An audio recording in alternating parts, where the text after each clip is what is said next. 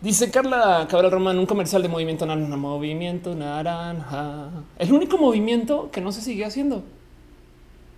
Porque el movimiento feminista y sigue. Uh, el movimiento de la diversidad también. Pistolitas. Uh. Allí estoy, idiota. Más bien hagamos show. Como, como le ven. ¿Les parece? Arrancamos, hacemos show. Sería bonito.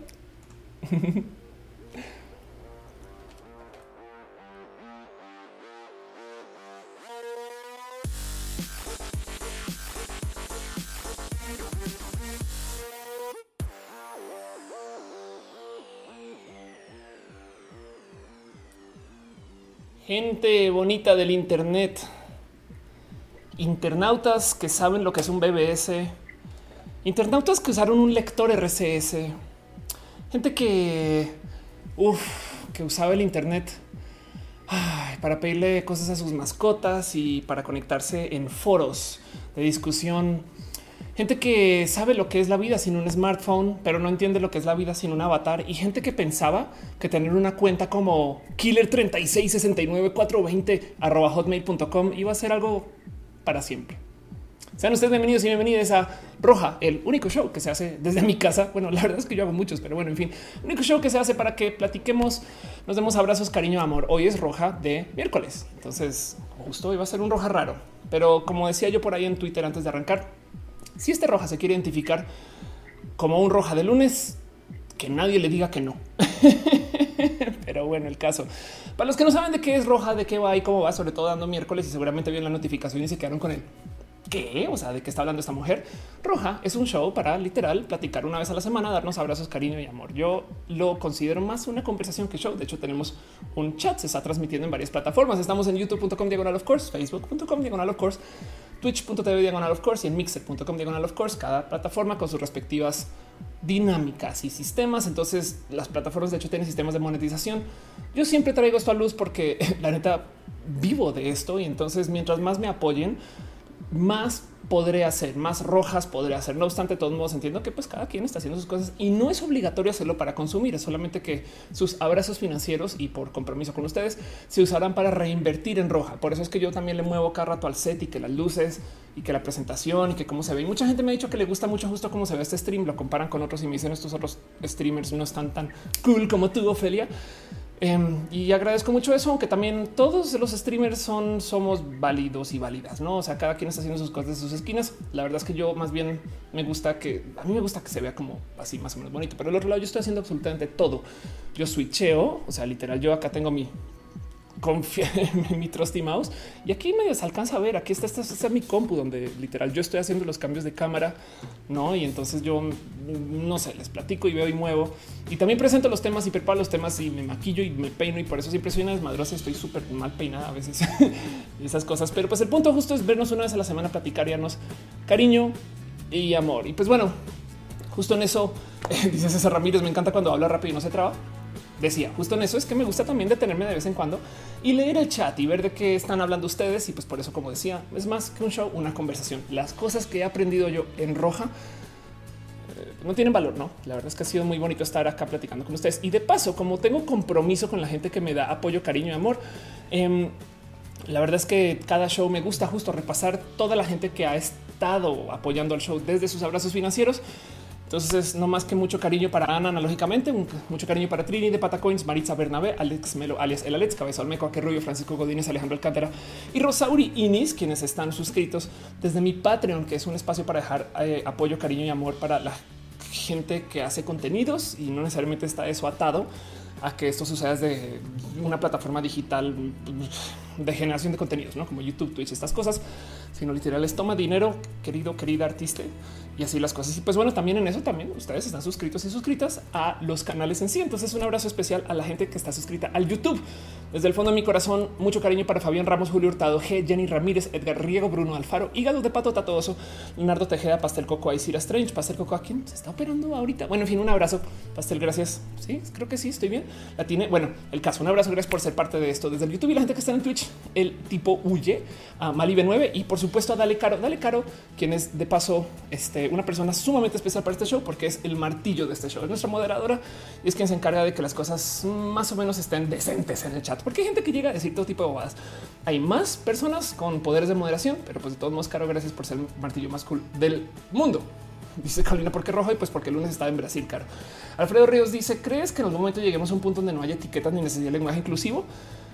No, al revés, deseo que las etiquetas existan siempre. Más bien lo que debería de no existir es la discriminación por ellas. Tenemos etiquetas para todo y nos vale gorro algunas, ¿no? Como abuelo mexicano. Es más, nos, da mucho orgullo decir que somos personas de nuestro país. Pero, pero luego decir que eres gay, no, no, no, no, no, no lo digas, ¿eh? o sea, no debería, porque todo el mundo enterarse que y es de no. Yo creo que entonces el problema es que a ti te pesa la etiqueta, más no las etiquetas. Pero bueno, en fin, Dice Elizabeth que le gusta este show. Muchas gracias. Lorena Macías dice por fin sabré que se trata. Claro que te apoyaré. Muchas gracias. Ulter dice abajo la NFL que tapa a sus jugadores, violadores, golpeadores, asesinos y de paso muchos otros espacios del deporte que hacen exactamente lo mismo. Ay, así. Y dice Pedro Genis de nuevo. Hablas muy rápido. Es que me dan café de vez en cuando. Le pueden preguntar a René eso. De paso, Caro, ¿cómo lo haces para siempre estar acá? Gracias por pasar. Carolina Pastrana es mi hermana, por si quieren ir a estoquearla en Facebook. Pero bueno, dale, Caro dice, of course, quizás deberías tener un stream deck, quizás ayudaría para las transiciones de pantalla. Sí, debería, eso es verdad. No, no, no, no lo voy a negar 10 segundos. Pero bueno, en fin, el caso dice Ariel Reyes, siempre que te veo estoy jugando Dark Souls. Órales. y pues dice Enrique Lara, ¿cuál es tu principal proyecto para el 2020? Lo estás viendo acá. Aunque la verdad es que creo yo que quisiera comenzar a hacer contenidos más móviles, porque como estoy viajando tanto y parece que va a viajar mucho más, eh, me gustaría poder levantar un poquito más de, de, algo, ¿no? En fin, pero bueno. Gabriel Muñoz dice, ¿qué etiqueta uso con Ofelia? Este, podemos usar super califragilisti trans especialosa. Dice Caro Pastrana, te amo yo a ti también, mierdanita. Dice eh, este Osvaldo, ¿qué opinas de la violencia? ¿Qué opinas de la violencia en general, la inseguridad que las chicas en la ciudad? Este, pues hay mucho que hablar de eso. Em, y pues ya, en fin, todo eso es lo que sucede. Y pues como me gusta hacerlo eh, eh, ritualmente todos los shows, me gusta darme una pasadita por una cuenta en Twitter que es eh, una, una, una, horrible cuenta de Twitter de paso. Solamente que, pues, que, les digo, hay que permitir que las cosas que no te gustan existan, porque si no, no sería la diversidad. Y pues es una cuenta que justo se llama el bot de colores. Por si no lo ubican, es una cuenta que se dedica a tuitear todo el odio del mundo de modos encubiertos. La verdad es que ustedes no lo saben, no lo saben. Es más, uno de los modos por los cuales el bot de colores tuitea tanto odio sin que se den cuenta es a las cuentas que le da follow, como este arroba broken, broken English. Sí, grupo de odio confirmado, confirmado por hacer este bot, no el sinestesia bot, que es un bot sinestético, el Siono bot, teoría y compañía, Lipot, el Rolando Bart Text, no todos estos son los otros bots que, pues nada, son es como Mega Man, no hay que irlos derrotando uno por uno. pero bueno, el caso es que justo bot de colores le encanta, le encanta y se dedica a tuitear todos los colores que existen y los que deberían de existir. Todos los colores que existen en orden alfabético, como el café catarro, que yo me acuerdo justo de tener eh, un muñeco de tortuga ninja color café catarro eh, cuando estaba creciendo y nada, me lo robaron, una lástima. Mm. También colores clásicos como el rosa tornasol y naranja, que eh, de paso son los colores que se usan para promocionar el cine. Punto. Entonces, pues ahí está el blanco solar, el beige zapatista, el negro trubil, triboluminescente, el blanco absoluto, el marrón inconsciente, el morado de otro color ah, y el clan de Inos, el clan de Inos. Em, y pues justo eh, me gusta levantar un color, perdón, no es el clan, es el cian, el cian de Inos, que por supuesto, ¿cómo puede ser clan? Cian, le aprenda a leer. Y justo me gustaría, como pues lo hago todas las semanas, darme una pequeña pasadita por algún color en particular que me haya, no sé, dejado algún recuerdo en la vida. Un color como, pues en este caso, justo el cian de Inos. El cian de Inos es este un color que me recuerda una historia horrible. Es que por eso es que esta cuenta es tan ruda, porque tuitea todos los colores que están atados a malas historias de mi vida y seguramente de sus historias también.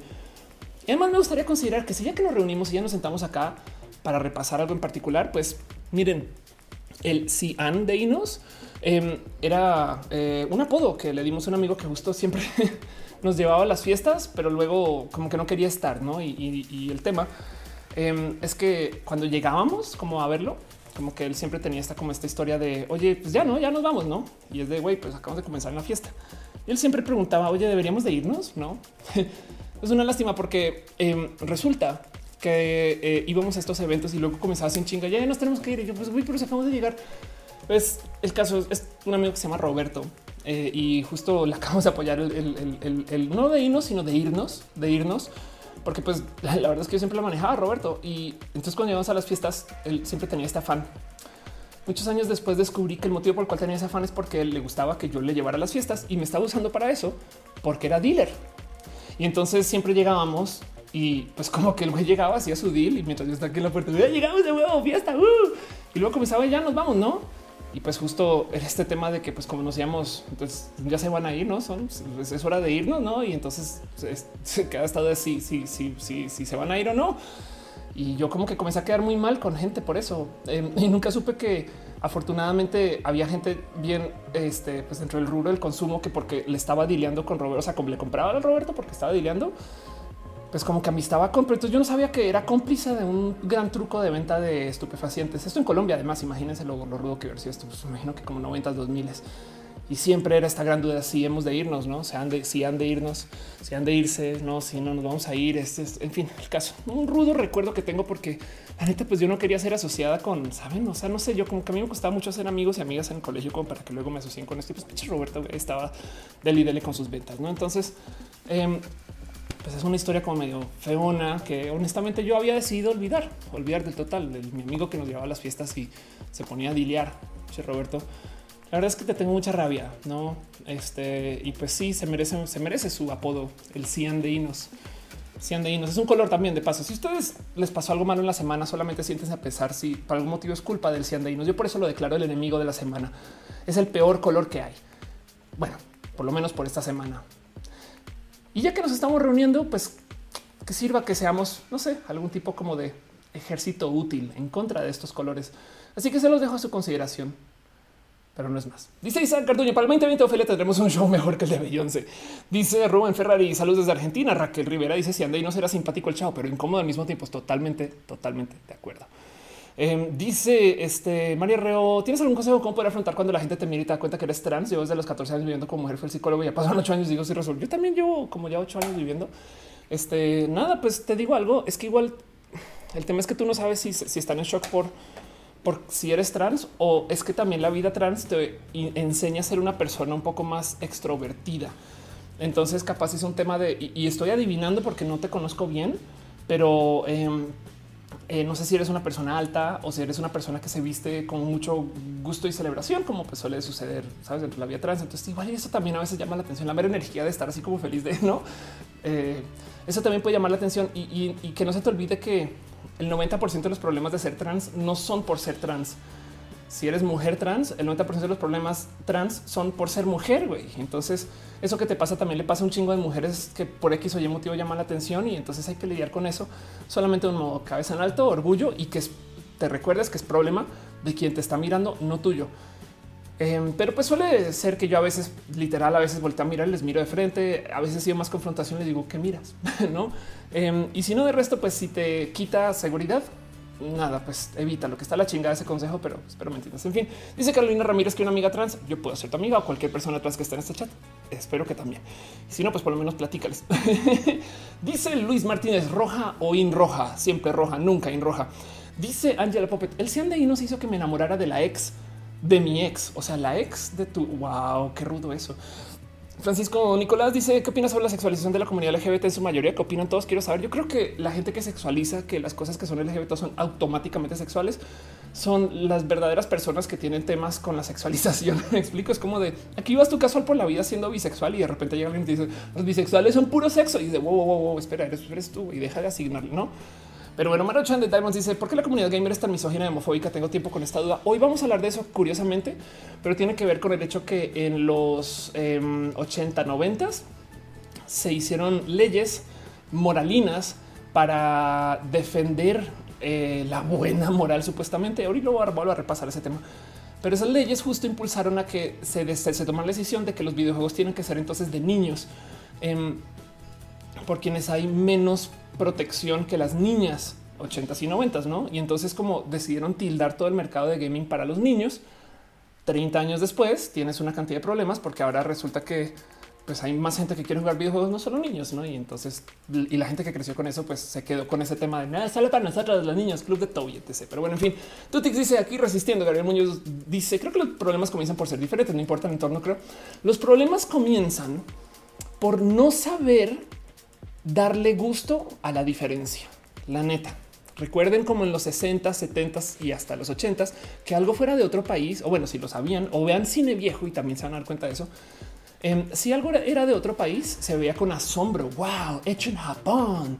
Fui a Rusia, toda la música no diferente. Y mira como no como que leer libros de Tintín está de Tintín, estas cosas. Em, pues la neta te das cuenta que había como un gusto porque algo no fuera de tu país. Y hoy en día que ya se normalizó el viaje en avión, ya es como de ah, no, pues sí, vino desde Alemania, ya no es tan chido, no es como pues como que ese tipo de cosas son una lástima porque yo creo que todo es diferente, absolutamente todo, pero perdemos el asombro. En fin, pero bueno, dice eh, el punto. Creo ya no volverá a Platzi. Después me cuentas de eso. Santiago dice: Yo te considero una amiga trans, soy tu amiga. Santiago dice Carolina Ramírez. Muchas gracias. Gabriel Muñoz. Eh, los problemas comienzan por ser diferentes y te acabo de responder y se me pasó que ya te acaba de responder. Coven se dice: Si Andeinos es tan nefasto como los que se burlan de la causa feminista. Totalmente de acuerdo. Suriel de la Cruz dice: Me gusta como en este show se dice la verdad siempre que puedo, pero de todos modos que no se les olvide que si yo digo algo que no es también aprovechen, investiguen. No siempre llevo la verdad revelada, sino que me gusta que eso sea una discusión. El caso, el caso Osvaldo Hernández dice cómo tener una gran seguridad como la tuya. Bueno, una pregunta, pero pues todo lo que te puedo decir es que esto por lo menos lo he recibido con mucha exposición al escenario, al estar en público, estas cosas. Y ya dices esa Ramírez, tu historia conocer otro país. Estuve en Brasil ayer eh, y, nada, siempre que viajo voy con este gusto de wow, claro que sí, por supuesto. En fin, pero bueno, eso es todo el show. Eh, eh, se acabó. Gracias. Adiós. Vámonos. mentiras, mentiras, mentiras. Sabemos bien. Arranquemos este show formalmente em, y, no más quisiera dejarles así como en claro que el show se trata de muchas y mil y un cosas. Y hoy además estamos en un día que no debería ser día. Entonces, eh, nomás tengan eso como en radar de, que tengo como un pequeñito como desorden de cositas que vamos a hacer. Em, y bueno, saben que les mentí. Quizás, quizás, quizás, quizás antes de arrancar el show me gustaría hacer un poquito de promoción desvergonzada em, de cosas que yo creo que vale la pena que o me gustaría que ustedes sepan que suceden no más para que sepan qué está pasando o cosas que pasaron la semana que me preguntan y demás. La primera es y tengan esto en y lo vuelvo a repetir más adelante en el show viene una cosa muy bonita que se llama la marqueta, eh, donde va a estar René, René Ghost, este, una dueña de mi corazón, la persona muy, muy, muy especial, y se va a presentar. Pero la marqueta es un bazar de bandas y tiene a una cantidad ridícula, pero ridícula eh, de eh, bandas bien, bien, bien pinches chidas. no más así como para que vean, este, pues aquí menciona Celis Paprika, obviamente René Ghost, em, va a estar Semoa, va a estar por aquí vi este Luis Almaguer, va a estar Madame Recamier, que también muy bien pinche cool. Eh, Jimena Sariñana, Vanessa Zamora. Me explico como que es una pasadita por eh, la marqueta em, y va a estar justo. Eh, la está organizando. Eh, aquí está Now Girls Rule. Now Girls Rule es un proyecto súper, súper bonito, pero pues bueno, es un poquito como de promoción desvergonzada de algo que quiero que sepan que suceda, porque si este show no sirve para que yo haga un poquito de promoción mía, pues entonces, ¿por qué hago show? No? Como sea, otra cosa que está pasando esta semana que me parece muy bonita que les quiero compartir es justo siguen andando los mini roja. Los mini roja básicamente son secciones enteras de este show que yo vuelvo a grabar em, y entonces lo dejo en una versión portátil, chiquita, pequeña, fácil de llevar, en versión de llavero, eh, en versión eh, bolsita de perfume, en versión em, botellita de alcohol de avión. Básicamente es un video fácil de compartir porque luego y como estábamos al aire tres o cuatro horas, a veces me tuitean y me dicen, oye, Ophelia, ¿en qué minuto de qué video es que hablaste y dijiste esto? Y yo así de ni me acuerdo. Pues bueno, ahora queda todo un tema en un video para que lo puedan compartir y aprecio mucho, pero no saben cuánto, cuánto que me den apoyo de los mini roja, porque estos de hecho no los estoy editando yo, los está editando eh, arroba afa eh, ahí la menciono en los shows, eh, perdón, los videos de cada modo y, justo pues es un proyecto de mejora porque yo no estoy como acostumbrado a hacer ese tipo de youtuber. Saben, yo siempre vengo a hacer contenidos en vivo. Pero bueno, en fin. Dice Lisa Sonrisa los lunes. Uy, perdón. Este no te los lunes eh, he andado en Open Mics. No había podido verte en vivo. Qué bonito es verte. Gracias por estar acá. Y sí, tú siempre vea más open mics que a rojas, roja que han recalentado los open mics. No, Eric Furlong dice: eh, Yo sí había pensado que ya había terminado. No, no te preocupes. Eh, la Tetris dice: Y la culpa no era mía. Ricardo Paredes dice: Soy que hay una amiga feminista me dice que soy macho preso por naturaleza. Eh, hay que hablar un poquito de eso, pero pues así. Eso, eso también. A ver, tú sí se puede ser una persona aliada, no? Entonces hay que tener mucho cuidado con eso. Eh, pero pues entiendo el por qué muchas chicas ahorita tienen una posición fuerte, radical y en contra. Es una lástima que sea tan, tan, tan radical. Hoy voy a hablar de eso porque es un poquito más largo, pero bueno, en fin, dice la dibujanta son chibi rojas. Ahí te quiero. Exacto. Sí, son rojas, son rojitas.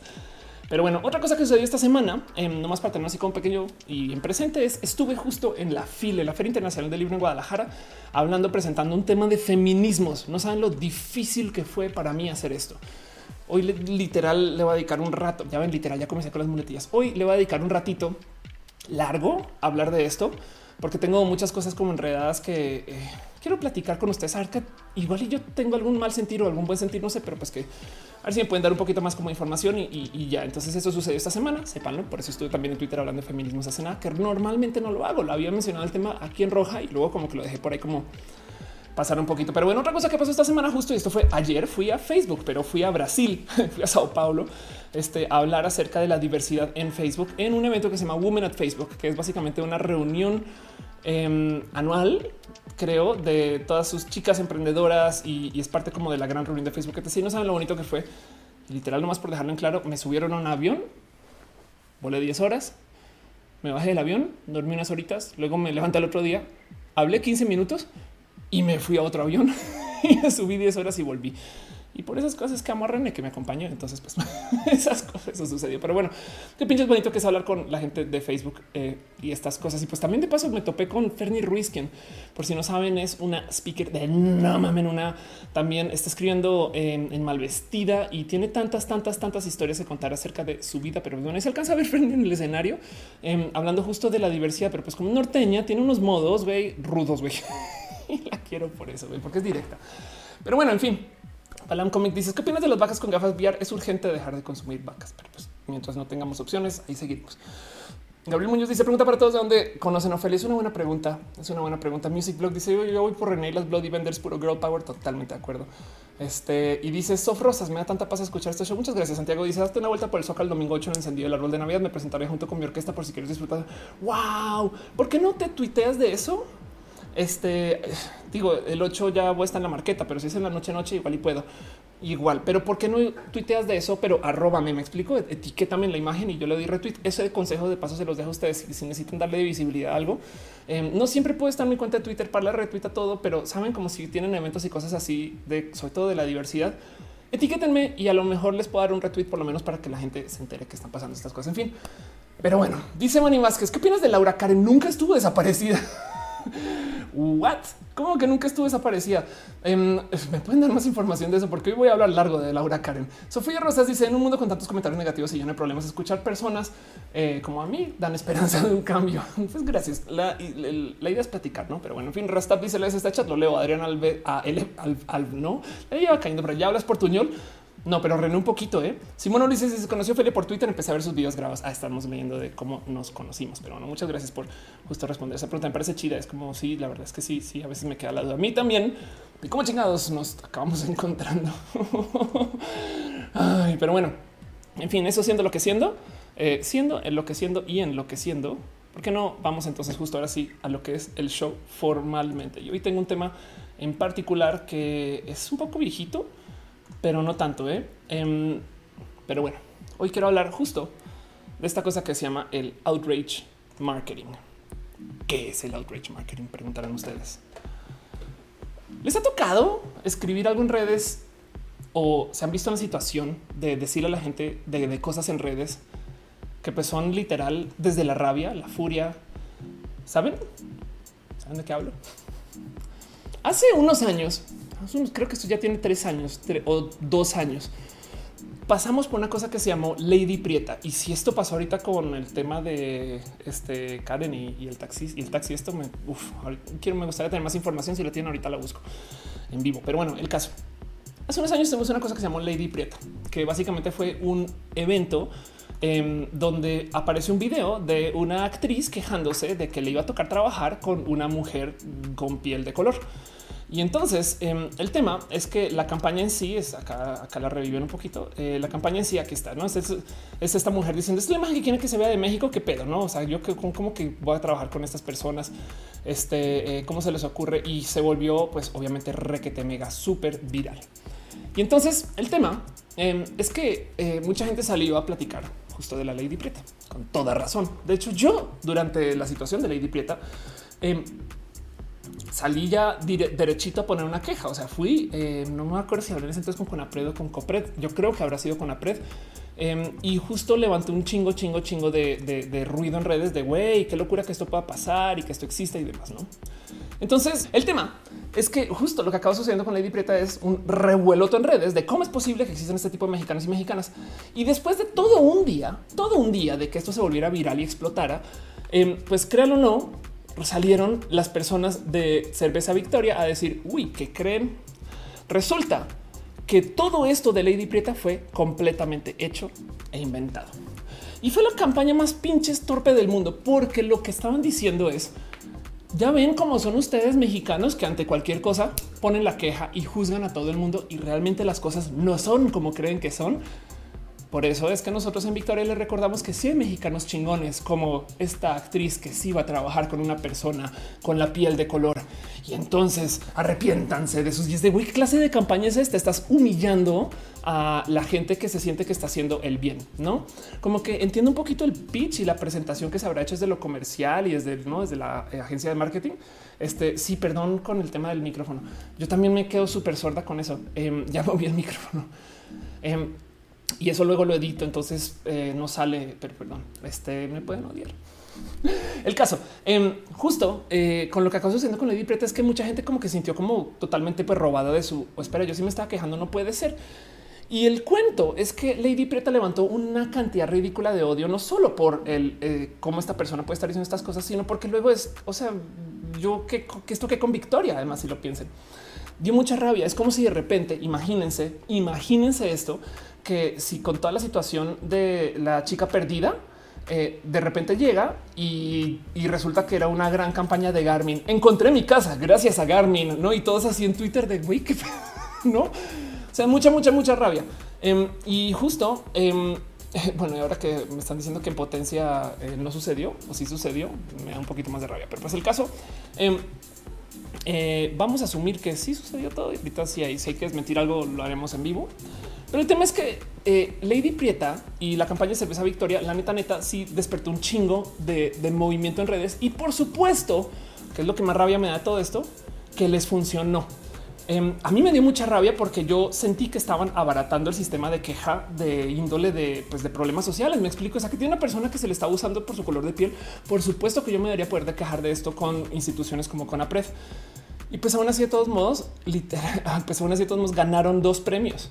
O sea, fue una campaña premiada em, y, y pues la llevaron como supuestamente como esta campaña que está en contra de la discriminación, em, que hace todo tipo de cosas que eh, nos deberíamos de enfocar de verdad. Etc, y, da un poquito de rabia porque no solo la cerveza Victoria le fue bien con esto y sienten ellos, sino que también la chica eh, que apareció, o sea, Lady Prieta, pues ahí la ven así casual poniendo sus yo, yo fui Lady Prieta, güey, y es, es que pues no fue un papel que yo hice, o sea, por supuesto, no eso yo no lo estaba haciendo por burlarme, no?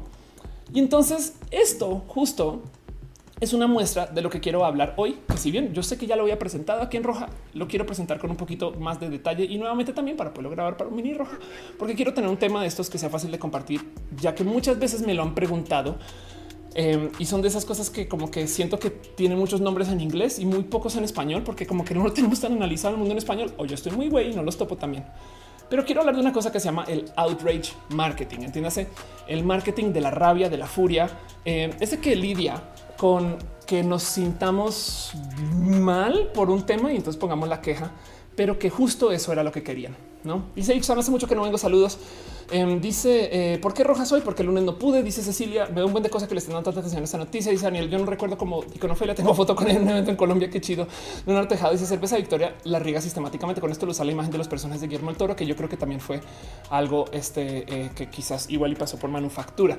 Em, pero bueno, dice Ultarcat, todos los que le dieron premios dejan de valer nada, como los Nobel cuando le dieron el premio la pasa algo de esas cosas. Pues sí, la verdad es que, no se nos olvide que el tema de los premios a veces sucede por fines literal este, de, eh, de campaña, no? O sea, como que eh, es gente que hace los eventos para dar premios, para inflar la importancia de las marcas contra clientes. No esas cosas a veces pasan, pero bueno, el caso dice dibujante, pues que esa campaña tenía buen fondo, pero mala forma. Estamos presentando un cambio de valores a escala global, totalmente de acuerdo.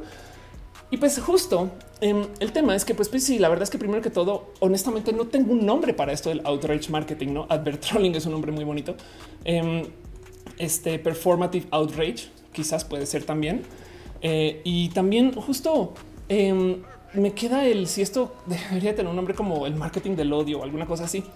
Si se les ocurre uno, lo acepto.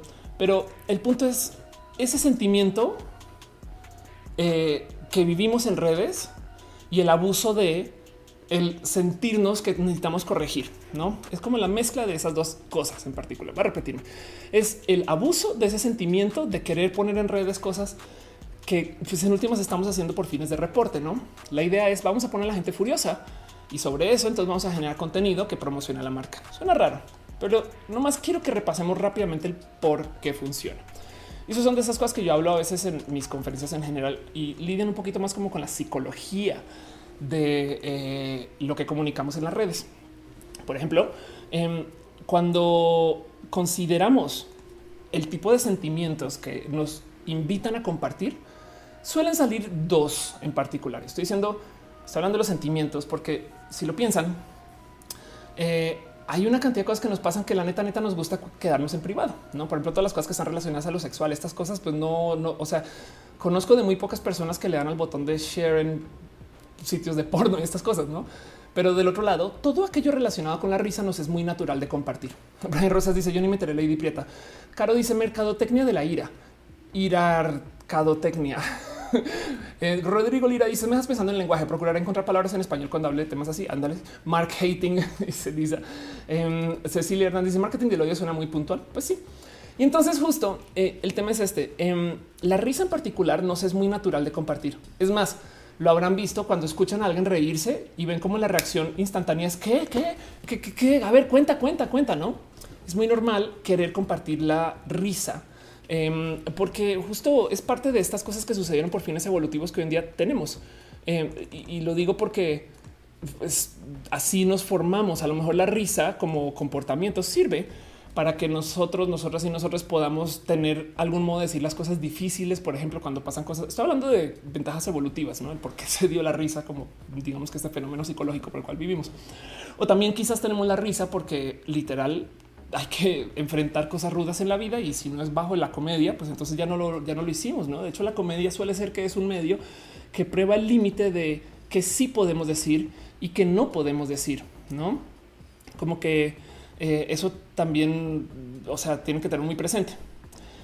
Pero la otra cosa que tenemos y que vivimos y que hace que, eh, digamos que de cierto modo, no sé, tengamos necesidad de compartir es todo lo aquello relacionado no necesariamente con el odio, sino con la furia.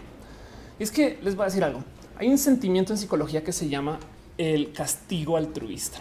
el castigo altruista, por si lo ubican o no lo ubican, es como este, em, digamos que proceso donde nosotros estamos dispuestos a hacerle el mal a alguien con tal de que esa persona aprenda algo. Esto sucede, por ejemplo, con los niños. Te quito un dulce que yo sé que te hace feliz, pero es que tienes que aprender que no hay dulces para siempre. ¿Cómo llega esto con la rabia y con la furia? Cuando haces teatro, sobre todo teatro impro, lo primero que te enseñan es que la rabia es el sentimiento más básico. Cuando no sabes qué sentir, sientes furia y rabia. Esto en la impro te lo enseñan porque cuando como tú estás buscando todo el tiempo en escenario cómo reaccionar a cosas que te propone tu compañero, la vida o la impro, en fin, reaccionar con rabia es lo más normal. Entonces tú necesitas como que calmar un poquito esa bestia rabiosa y comenzar a pensar en, ok, ¿qué otro tipo de reacciones puede haber? No, pues la segunda, la más evidente es comedia. He hecho mucha sabe calmar su rabia pero entonces se vuelven risitas nerviosas y comedia y todo se vuelve chiste ahora, ¿no? Pero justo la rabia en particular y la furia nos es base porque también actúa contra nuestro sentido de autodefensa. Y entonces el castigo altruista es un modo de compartirle esa rabia a la gente que nos rodea con tal de que aprendan que algo está pasando. Por esto es que en redes sociales la gente comparte videos de asesinatos o por eso es que en redes sociales la gente siente, o bueno, ni siquiera en redes, por eso es que en general la gente siente esta como necesidad de decirle a sus compañeros, güey, están robando en tu cuadra, que es una cosa súper culera y que puede que no te pase, pero el mero hecho de que te lo estén diciendo es porque quieren que tú aprendas a cuidarte, ¿no? Y por consecuencia, como te estoy enseñando algo, tiene también esta como superioridad moral de, mira como yo sí sé y tú no, eh, deberías de saber. Entonces, estas cosas se enfrentan en que luego la gente también comparte todo aquello que despierte la rabia y el odio. Esto es un sentir básico, me explico. Esto es parte de cómo nos formamos. Estamos replicando patrones que pues, tenemos casi que puestos en nuestro cerebro, en nuestra psicología desde hace mucho, mucho, mucho tiempo. Y justo es parte del por qué el Internet está tan lleno de estas dos cosas. O sea, le sorprende que sabiendo que tenemos la risa, un sentimiento básico que queremos compartir porque nos ayuda a comunicar cosas difíciles y literal está programado por allá atrás y la rabia porque tenemos el castigo altruista. Entonces le sorprende que el Internet está lleno de memes y odio. Saben? Como que si lo piensan, en eso, eso, pues nada, explica el por qué hay tanta como comunicación así en el Internet. Hay gente que se dedica explícitamente a hacer memes y hay gente que se dedica a hacer explícitamente quejas, no? Y está bien porque las quejas son válidas y tenemos que aprender a quejarnos. Pero el tema es que, y que nunca se les olvide esto, muchas veces, si es que no todas las veces, puede que tú no recuerdes en lo más mínimo que pasó en un evento, pero sí que vas a recordar cómo te hicieron sentir o cómo te sentiste con eso, ¿no? Em, esto aplica para personas, esto aplica para en momentos especiales, contrataciones, trabajo, familia. Esto aplica para cosas que nos marcan, ¿no? Como que tenemos que de cierto modo em, enfrentar un poquito que eh, los sentimientos son gran parte de nuestra como psicología, a menos que igual ustedes pueden ser personas neurodivergentes que no tienen tanta conexión con sus sentimientos y se super vale, ¿no? Pero de todos modos, justo em, puede que ustedes no recuerden bien cuál fue la historia de Interjet y su azafata, pero sí recuerdan cómo se sintieron. O puede que no recuerden bien qué fue lo que pasó con Hershey's, pero sí recuerdan cómo se sintieron, no todo ese tipo de cosas. Dice Rodrigo le recuerdo cuando están perfeccionando la técnica O'Reilly de Fox News en su Internet Hate Machine cuando se dan cuenta que funciona para tumbar organizaciones como Scientology y el marketing aprende. Ándale, Santiago dice ya está el Twitter si quieres compartirlo más noche. Ah, bien, chido, muchas gracias. Dice, dice Garduño, mercadología furiosa. Iradotecnia. Iradotecnia está muy bonito. Qué chido eso. Ándale, iradotecnia me encanta. Vamos a poner ese nombre, la iradotecnia. Em, y dice la dibujante, en mi época le decíamos estar chingando. chido. Y Winters lo que dice que le gusta cómo me, cómo me arreglé para hoy. Gracias. Y Winters lo que también dice soy nuevo. Así que Oli. Mowgli dice como los de PETA. Exacto, exacto. No, entonces Em, eso sucede porque la iradotecnia justo nos vuelve tribales, ¿no? Y lo digo porque también en que tú estás quejándote de algo y mucha gente sale a decir, sí, amiga, sí, mana, estás mal, ¿no? mucha gente sale a decir, a mí también me pasó, ¿no? O esto no debería pasar. Em, a ti te da algo, la neta bonito de sentir que no es la única persona que siento piensa de un modo. Y eso yo creo que también es una como necesidad que tenemos hoy en día de tener un poquito como validación, sobre todo identitaria y no me parece que esté mal, es solamente que hay que tener presente que esto es algo que sucede porque hay gente que abusa de esto, ¿no? Miren, la neta, neta, y justo como decía Rodrigo Lira, em, estas cosas existían desde hace mucho tiempo. Literal, esta cultura del Internet de salir y quejarse, decir por qué chingadas eh, vamos a permitir que este youtuber haga esto. No más cancelemos al youtuber. Pues el nombre para eso, antes de decirle cancelar, antes de la cultura de la cancelación, era el boicot. Literal, el boicot es este, eh, una, digamos que eh, conspiración masiva de dejar de consumir algo. Y entonces no puedo creer que esta empresa eh, está haciendo esto en particular. Entonces la gente deja de comprar este producto, proyecto, o deja de consumir, o deja de ver, o deja no. Esto viene sucediendo desde hace, o sea, pueden buscar listas de boicots desde hace mucho, mucho, mucho, mucho, mucho tiempo, no? En, em, en el mundo de los videojuegos y les tocó justo estaba platicando de cómo en los 80s y los 90 se creó todo este movimiento para censurar los videojuegos porque los videojuegos iban a ser dañinos para los niños y los chiquitos. Y entonces se crearon con muchos movimientos que venían por parte de estas como madres preocupadas. Em, y, entonces pusieron reglas de qué se puede decir, qué no se puede decir. De hecho, el, mero cuento de, la ESRB, que es una institución eh, eh, que se dedica a determinar qué contenido se puede hacer y se puede formar en cuál videojuego. Entonces hace como un rating, no tipo este videojuego es para mayores de 18, este para este no, estas cosas. Em, se hizo en esta época y justo creó este raro mundo donde los videojuegos entonces eran solamente como de modos aprobados que no dañaran a la sociedad. Por supuesto que la empresa de los videojuegos respondió y entonces comenzó a hacer juegos que eran incorrectos para que la gente simpatizara con el cómo no se debería de censurar los videojuegos, no? Duke Nukem en particular eh, es un videojuego que por si no conocen, este pues una pasada porque tiene cosas muy divertidas, pero pues tiene este un güey que es literal todo lo que no debería de ser y entonces este maltrata mujeres, orina en cualquier lugar, dice todo tipo de groserías, es súper radical y súper cool, pero pues, la neta no. Y la neta, neta, les voy a decir algo. Duke Nukem es un juego muy, muy, muy chido, pero em, la neta no, este, pues no es un juego así como que exactamente está hecho eh, pues, para decir como el mensaje que querían las, las personas detrás de la censura. Em, pero bueno, dice Winter que se me, se oí. Muchas gracias. Dice así, Leonardo. Eh, a ver tus tatus. Voy a hacer un video de eso después. De hecho, ahorita voy a hacer, eh, tengo pendiente un tatu muy bonito con René, entonces les contaré en ese momento. Em, dice este eh, Gerardo May como Bob siendo vigilante del aula. Exacto. Pero bueno, el caso, si ustedes nunca jugaron Duke Nukem, entiendan que justo Duke Nukem existió precisamente por esto, no? Porque la idea era responderle a la gente que se está quejando de él, cómo hay cosas que deberían de suceder. Em, y también, por ejemplo, la otra cosa que sucede con el tema de, la iradotecnia em, es que eh, se crea esta cosa que se llama el síndrome de la amapola alta. Es un nombre raro para algo que puede que ustedes conozcan en México, que es el síndrome de la alta exposición.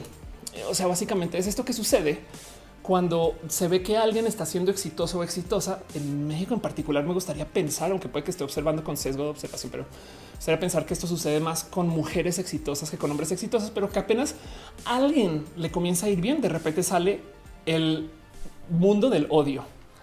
Em, y entonces tenemos esta situación donde eh, solamente porque alguien le va bien, pues ya, ¿no? Em, y, pues justo tiene un nombre y sucede porque se como que valida este como tribalismo relacionado con esto del eh, ser personas de como que de la queja, ¿no? Y pues sí, por supuesto, de lo que está hablando ahorita también existe esto que es la cultura del cancelado, ¿no? La cultura de cancelar artistas, artistas que dijeron cosas que no se deberían decir, este, eh, y entonces luego qué pasa si tú consumes estos artistas y entonces te sientes bien o mal y, y, existe toda esta discusión de si deberíamos desconectar a los artistas que fueron cancelados de sus creaciones, ¿no?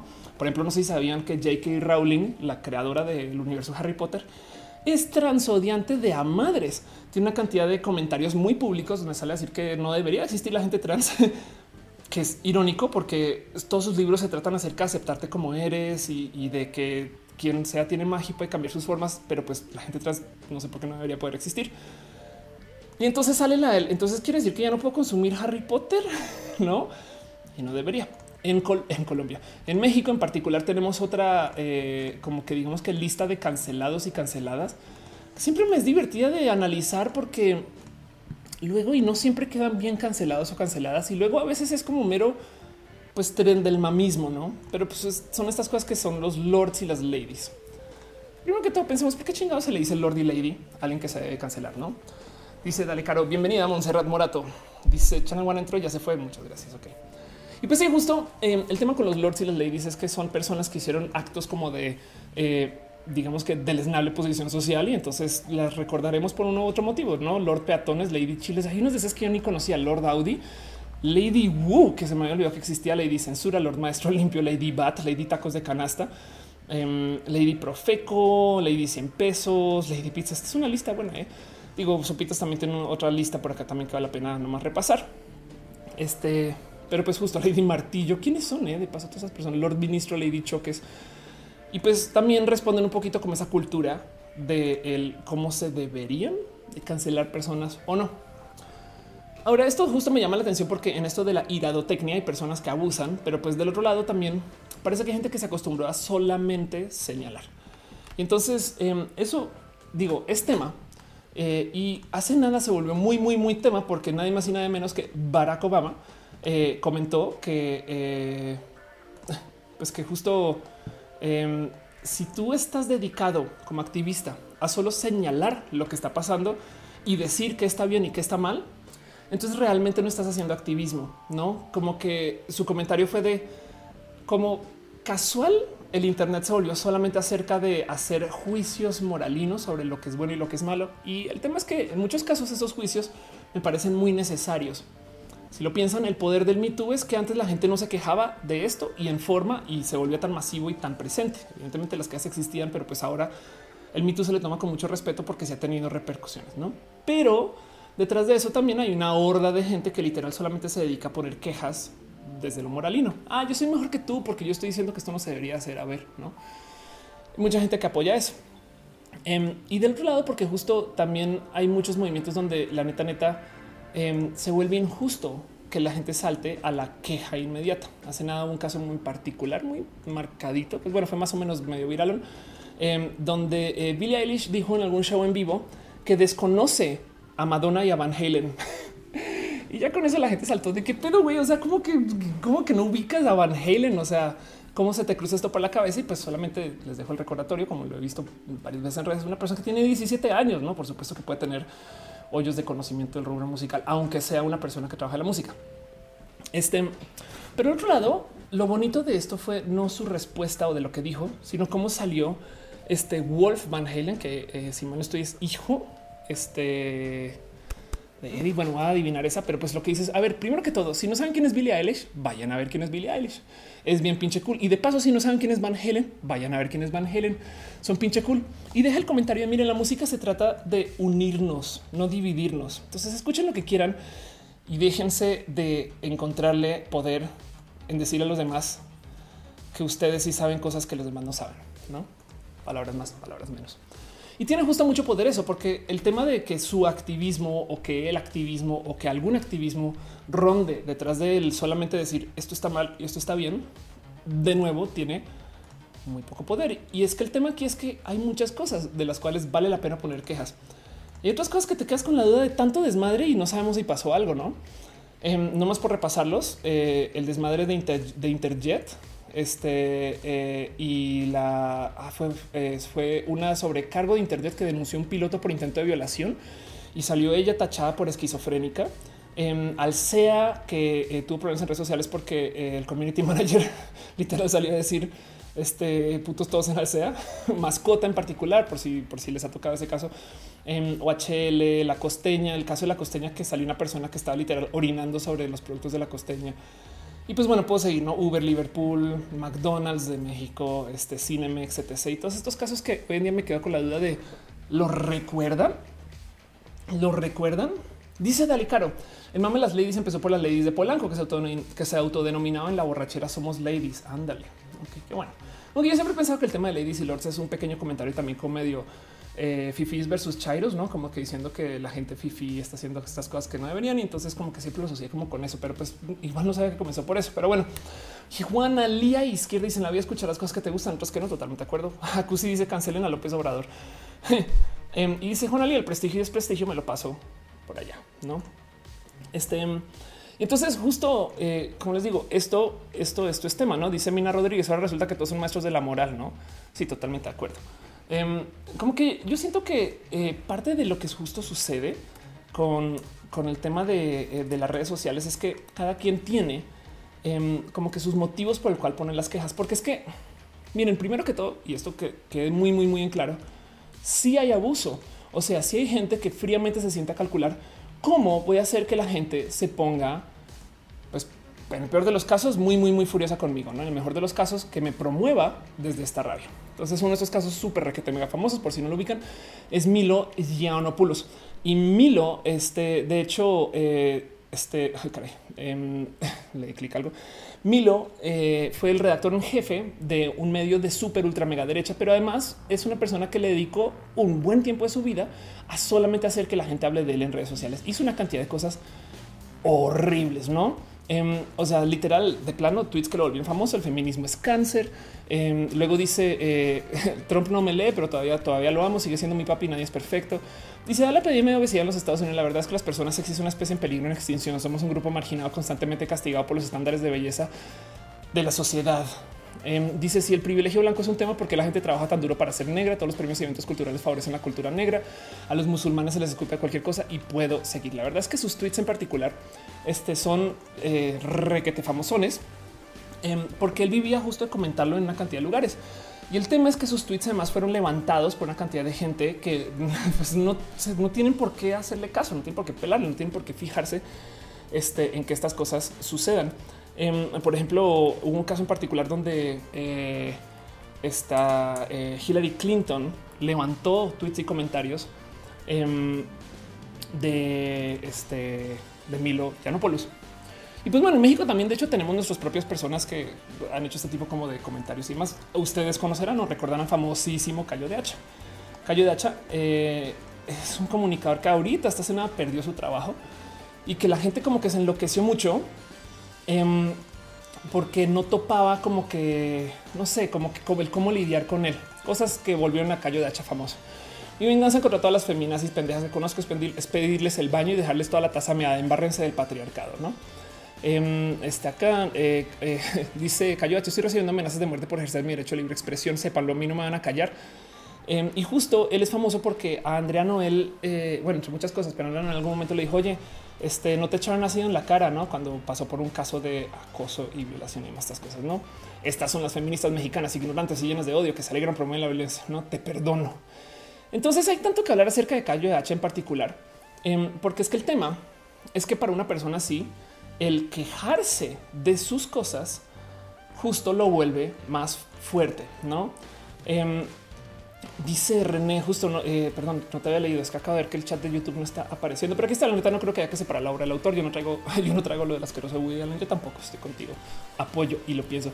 Dice que la palabra chairo es japonesa, significa color café. No mames, voy aprendiendo. Metal dice somos fifi chairos. Anda, este y Fabián Ramos dice hay que separar la obra del autor, pero es difícil cuando siguen vivos y usan su éxito y dinero en causas que afectan a la comunidad. Totalmente de acuerdo. Em, y Rodrigo, Rodrigo dice que gusta saber que Calla de Hacha volvió a perder su chamba. Sí, de hecho, justo em, como que siento que eh, hay algo ahí donde eh, este da como mucha rabia al ver que estas personas sigan promocionándose y usando este tipo como de comentarios y que vivan de su odio. Porque es que el tema es que justo el que tú hables de ellos los hace más fuertes, ¿no? Sobra decir que esta es la historia de Donald Trump. Me explico, Donald Trump tiene lo que quieran en comentarios que conocemos, que sabemos, ¿no? Este, eh, donde todos los momentos y toda la evidencia de el que él está usando las redes a su favor, pues demuestran que existe tal cosa como la, este, pues el hate marketing, ¿no? Entonces, teniendo presente que eh, se existe este esta forma de comunicación en línea, quiero justo nomás como repasar un poquito como el a qué nos exponemos al verlo, ¿no? Digo, primero que todo, no solo son personas, sino que también son empresas. Eh, de hecho, eh, no sé si recuerdan que cuando salió Joker se generó una cantidad ridícula de comentarios acerca de si debería o no debería de existir. Joker hoy en día se volvió una de las películas más exitosas Punto, sobre todo considerando que no lanzó en China y generó pues, más de mil millones de dólares en este en profit, no? Pero ah, no, perdón, en revenue. Eh, pero el tema es que resultó que después confesaron que toda esa queja social era un truco de marketing. Salieron a decir, miren, y nos funcionó, fue bien chido. Y pues igualito que los, la cerveza Victoria, ¿no? Que salieron a decir, ah, esto, eso de este eh, Lady Prieta, jajaja, se joden, ¿no? Ya volví a conectar el, chat de YouTube. Es que chido. Dice Suso Galcayo, H debería estar canceladísimo. Ya lo ve. Jonathan dice saludos desde Perú. Muchas gracias. Eduardo Vivian dice que mal que no te vi en la fila de Guadalajara, pero que bien que viniste. Ahorita hablo un poquito más de eso. Hecho, Laurens dice las noticias amarillistas son las que más se vuelven relevantes en la sociedad. Y eso es un tema. Y Ultracat dice ese era mi punto. Chair es una palabra racista. No sabía, pero vaya. Eduardo Vivian dice que mal que no te aprendiste. Em, y dice Ernesto, al parecer Karen se pasó todo ese tiempo en un bar. A ver, Jonathan eh, Santos dice eh, te admiro mucho. Ahorita hablamos un tema, un poco del tema de Karen, porque así haya se haya pasado todo ese tiempo en un bar. Me parece muy válido todo lo que sucedió. Ojo, porque salieron a luz eh, cosas de las cuales hay que platicar. Em, pero bueno, otros momentos más así como memorables, entre comillas, del hate marketing. Pues no sé si ubican que Star Wars como producto se promocionó usando todo el odio del marketing de las redes sociales. Dijo, digo, arranquemos por acá. Usaron al director de Star Trek para promocionar a Star Wars. Eso siempre me pareció como el intento más evidente de querer generar controversia, por lo menos dentro de la comunidad nerd. porque se supone que eran dos franquicias que no hablaban. Me explico, no, no, nada en contra, es solo que se supone que eran dos franquicias de las cuales se sabía que había como un pequeñito tema. Y sí, evidentemente hacen a otra vez volver a levantar este tema. Y esto sucede cada vez que alguien sale a decir vamos a usar personajes este, que vamos a que, no sé, que llevan hacia la diversidad o que son mujeres em, en nuestras eh, producciones. No, ahora de repente eh, se explotaron. Bueno, esto ya tiene un rato, pero explotaron hablando acerca de cómo podríamos tener una mujer, una mujer Bond y la gente se volvió muy loca, ¿no? De cómo James Bond debería ser un hombre blanco británico, no sé qué lo Y pues justo lo aterrizaron de un modo diciendo, pues va a ser una nueva 007, no va a ser James Bond o Jane Bond, supongo. Pero de todos modos la gente se enloqueció porque tienen esta imagen de cómo debería ser el, personaje y no les cabe en la cabeza que pues la diversidad es permitir que existan otro tipo de, personajes sin eliminar los anteriores. Todas las otras películas anteriores existen, ¿no? Es más, parece chiste como que siento que no hubo para nada rabia cuando hubo cambios de actores entre todos los James Bond, que son cambios hasta radicales y lo piensan. Pero pues el tema es que justo quien hace estas producciones hace uso de nuestra rabia para promocionarse. Y, es, o sea, es verídico, me explico, es, lo que quiero decir. Estas cosas no suceden solamente por accidente. Hay veces que podrían ser por accidente. Tópese eh, como, eh, por ejemplo, Gillette hizo un, hizo un comercial que era un comercial hablando acerca de usuarios de la diversidad que podrían ser clientes de Gillette, no usuarios de la diversidad que dije, gente de la diversidad que podría ser usuarios de Gillette. Eh, no sé, eh, chicos trans, ese tipo de cosas. Y la gente sale a decir cómo es posible que nos colen la diversidad en todo esto. Y pues luego como que sientes tú que realmente no eh, es como gran parte de, como su convicción como empresa tener gente de la diversidad en la empresa y pues te cae el 20 de que puede ser más o menos vacío. Esto pasa con la cantidad de empresas que hacen estos comerciales súper emotivos, ¿no? Creo que Renault hizo un comercial este, donde muestra una pareja lesbiana, de, bueno, dos mujeres lesbianas este y hace nada sucedió también un comercial que también se lo vimos súper emotivo de, como de Sprite en Argentina y quedaban estas dudas de sí, pero tiene empleados de la diversidad o esto es solamente por decir. Y entonces pues da mucha rabia ¿no? de vivir. Ultracat dice Guacala James Bond, especialmente con y Carlos Gutiérrez. Dice lo divertido del cast de la película. No, no he visto. ¿eh? Em, Eduardo Ávila dice que pasaría si existiera una plataforma eh, como lo fue verificado, pero para estas controversias del Internet me sería espectacular. Ahora, el tema es que en algún momento tienes que hacer un juicio moralino. Me explico. Em, porque, por ejemplo, si lo que sucedió ahorita con este caso de Skaren, eh, que sí, sí estaba de verdad en un bar, em, no se sabía, no? Entonces, yo creo que tampoco estoy a favor de ahora cancelarla, porque el comentario que despertó me parece muy válido. Se perdió, no se sabía y era muy probable que estuviera ahí. Qué bueno que no saben. Estoy hablando sin saber este último desarrollo de esta gran novela, porque la novela se volvió grande con el tema de su hermano y demás. Pero todavía salieron a luz temas de los cuales quiero platicar. Ahorita me voy por allá pero pues quiero nomás, nomás dejar en claro que parte del motivo por el cual me, despierta rabia todo esto del hate marketing, em, pues es porque hay gente que abusa y lo abusa para pues, fines que en últimas pueden ser detrimentales para literal como convivimos. No es que repasamos nomás los modos de, este tipo como de comunicación. Lo primero es, evidentemente, tienes que encontrar dos grupos enemigos y que sean radicalizables. No eh, lo que hacía Milo es que él no solo salía a decir estoy a favor de esto, sino que encontraba a alguien que también estuviera en contra. Y entonces generaba una discusión de feministas contra hombres que se sentían emasculados por las feministas. Y entonces en eso eh, luego literal pasaba algún tipo de comunicado que se encargara de decir algo que fuera realmente controversial, no? Em, Donald Trump, de nuevo, muy famoso por hacer todo este tipo de comunicación. Eh, los mexicanos están trayendo sus drogas, están trayendo su crimen, no? Y entonces dice: Nunca he visto una persona flaca bebiendo Coca-Cola como dieta. Em, no, Coca-Cola de dieta. Dice: Si ganan las elecciones, este, volverán los refugiados sirios a casa. Este país es un país, este es un país en que hablamos inglés, no español, que mujeres que en fin, todas estas cosas de las que dice Trump, que son esos trompismos que se vuelven muy conocidos. Pero lo importante aquí es que una vez sale alguien a decir algo, y esto es el cómo funciona este tipo de marketing. Entonces ahora tú te tienes que aferrar de que lo que dijiste es lo más válido y es la nueva realidad.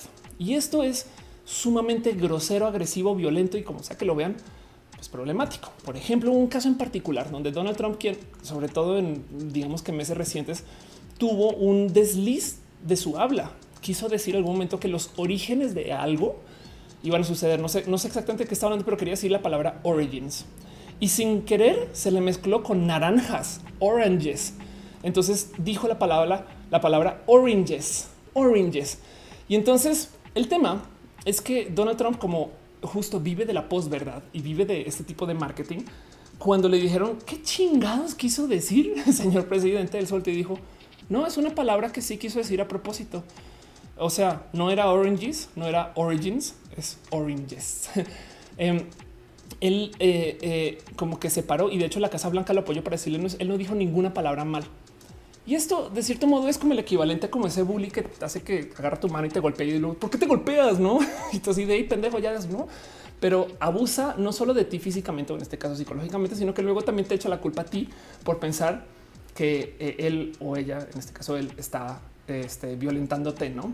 Esto que se dice en inglés gaslighting. ¿Cómo se dice el gaslighting en español? Este eh, falsear, en fin, no? Pero bueno, entonces justo si quieren verlo como que la segunda parte de la agresión del marketing de la rabia, em, eh, de la ira, de la iradotecnia, eh, es que luego se tienen que agarrar de sus agallas y decir que todo eso lo sostienen.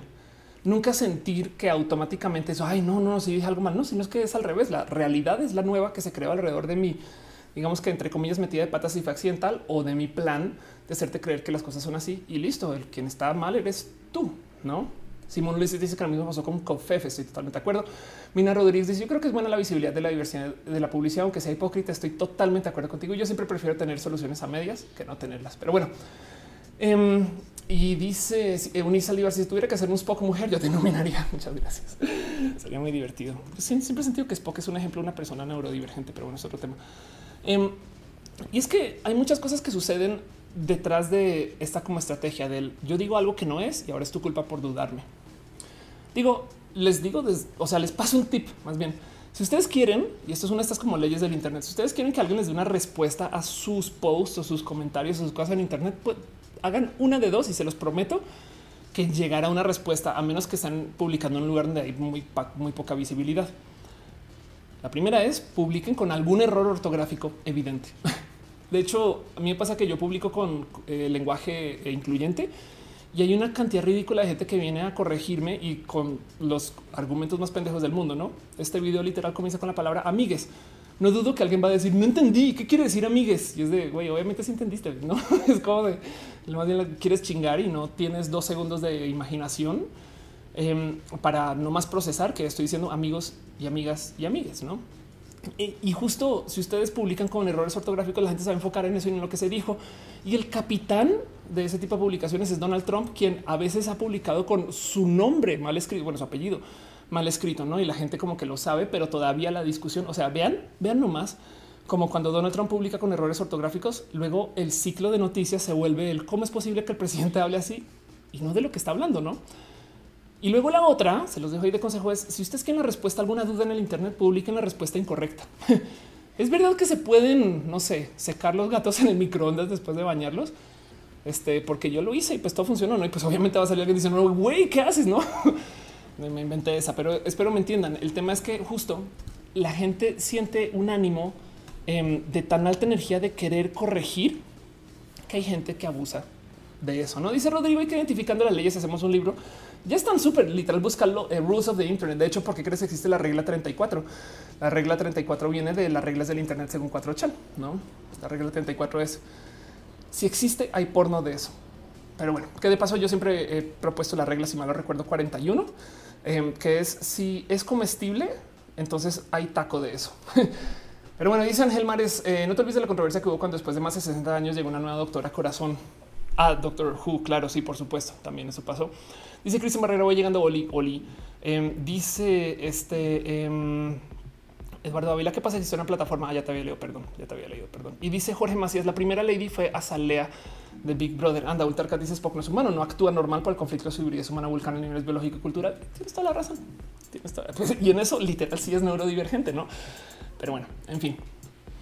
El caso es que esto de eh, la iradotecnia Em, también tiene eh, un buen de repercusiones que pues, mucha gente ha usado para el mal.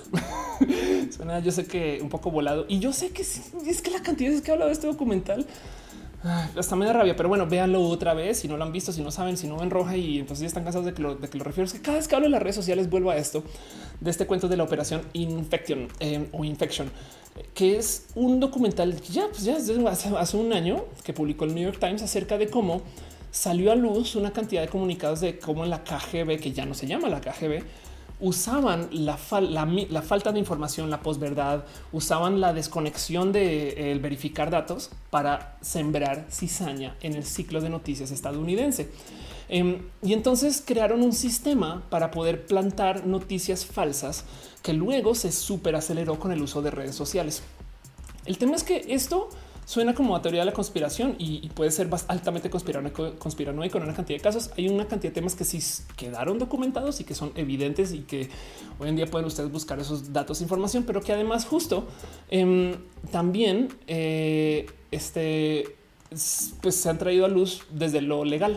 Em, resulta que, eh, por ejemplo, Facebook en particular, porque ahorita está hablando tanto de Facebook, es porque en Rusia decidieron dedicarle una cantidad de tiempo, esfuerzo y dinero para que para usar a Facebook para comunicar noticias falsas.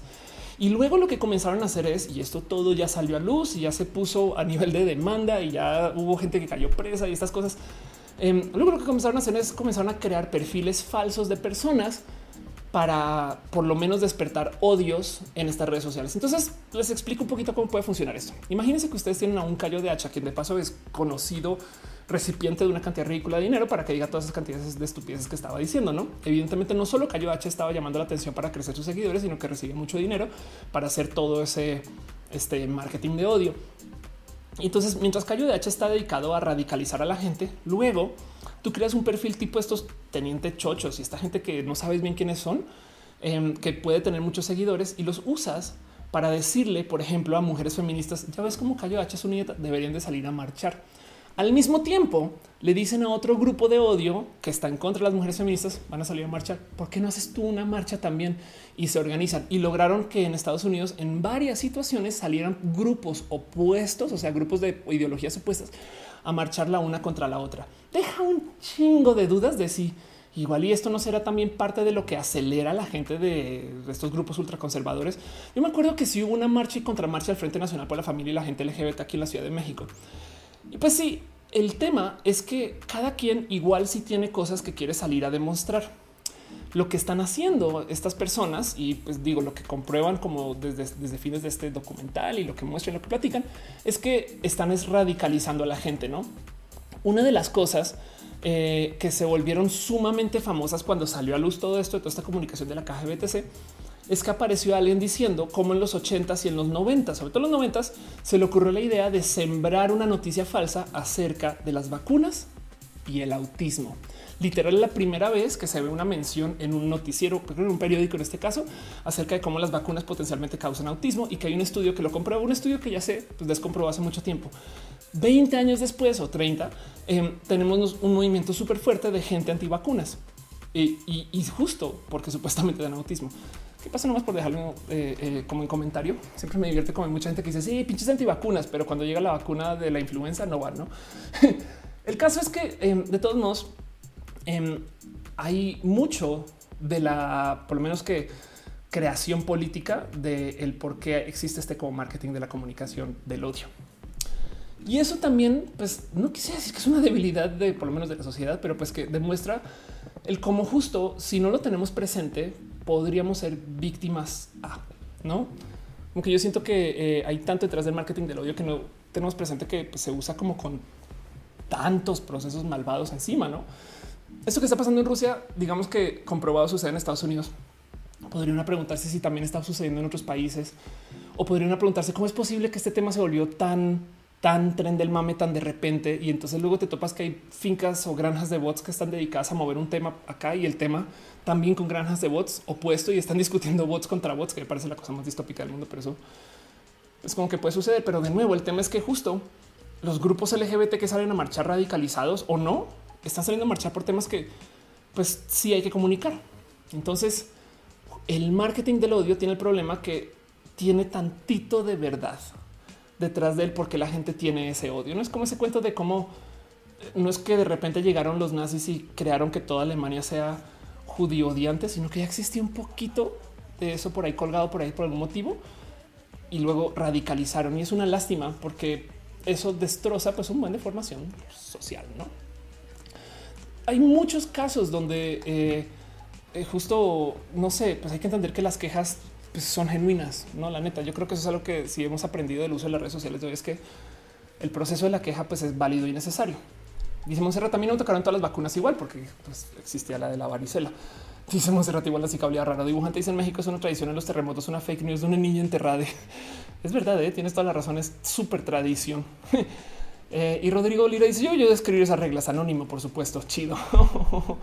este dice eh, seasonal procrastination. ¿Viste la controversia de breast implant illness? No, pero si te voy a decir algo, yo sé nada, me reemplacé mis implantes justo por eh, un recall de una marca de implantes. Pero bueno, Jonathan Santos dice lo peor es que hay personas que pertenecen a la comunidad LGBT y no entienden el lenguaje inclusivo. Son personas que les cuesta aceptar los cambios y excusas que porque la disque sociedad. No, sí, estoy totalmente de acuerdo con eso.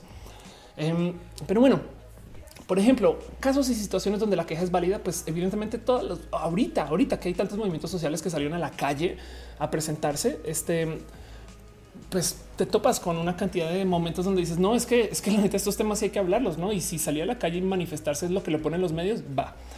En casos, digamos que medio, digamos que controversiales o relacionados, no sé si usted les tocó este tema del Comics Gate, donde eh, se creó como una literal batalla y pelea entre los consumidores de los cómics como tipo 80 90 Estoy siendo muy amable para decir los vatos, este, los, los adultos rata, que solían ser niños rata, que les dio mucha rabia que los cómics comenzaran a ser incluyentes y comenzaron a hablar de mujeres y que tuvieron este, pues esta como actualidad como feminista presente sobre sus papeles o sus hojitas o sus dibujos.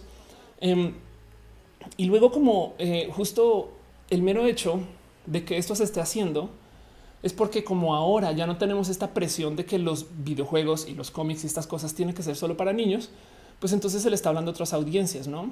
De hecho, justo esto, los, este cuento de los cómics gay, por más que lo lean como de ah, es que nos están destrozando el mundo de los cómics y no sé qué, pues la verdad es que eh, por como cosa que no había sucedido antes, este por primera vez en mucho tiempo hay más. Bueno, está creciendo el mercado de las mujeres que consumen el tema, el mundo de los videojuegos. De hecho, no sé si saben, pero también hay muchas mujeres hoy en día que están tocando guitarra, que eso no sucedía antes porque se supone que era una cosa de niños.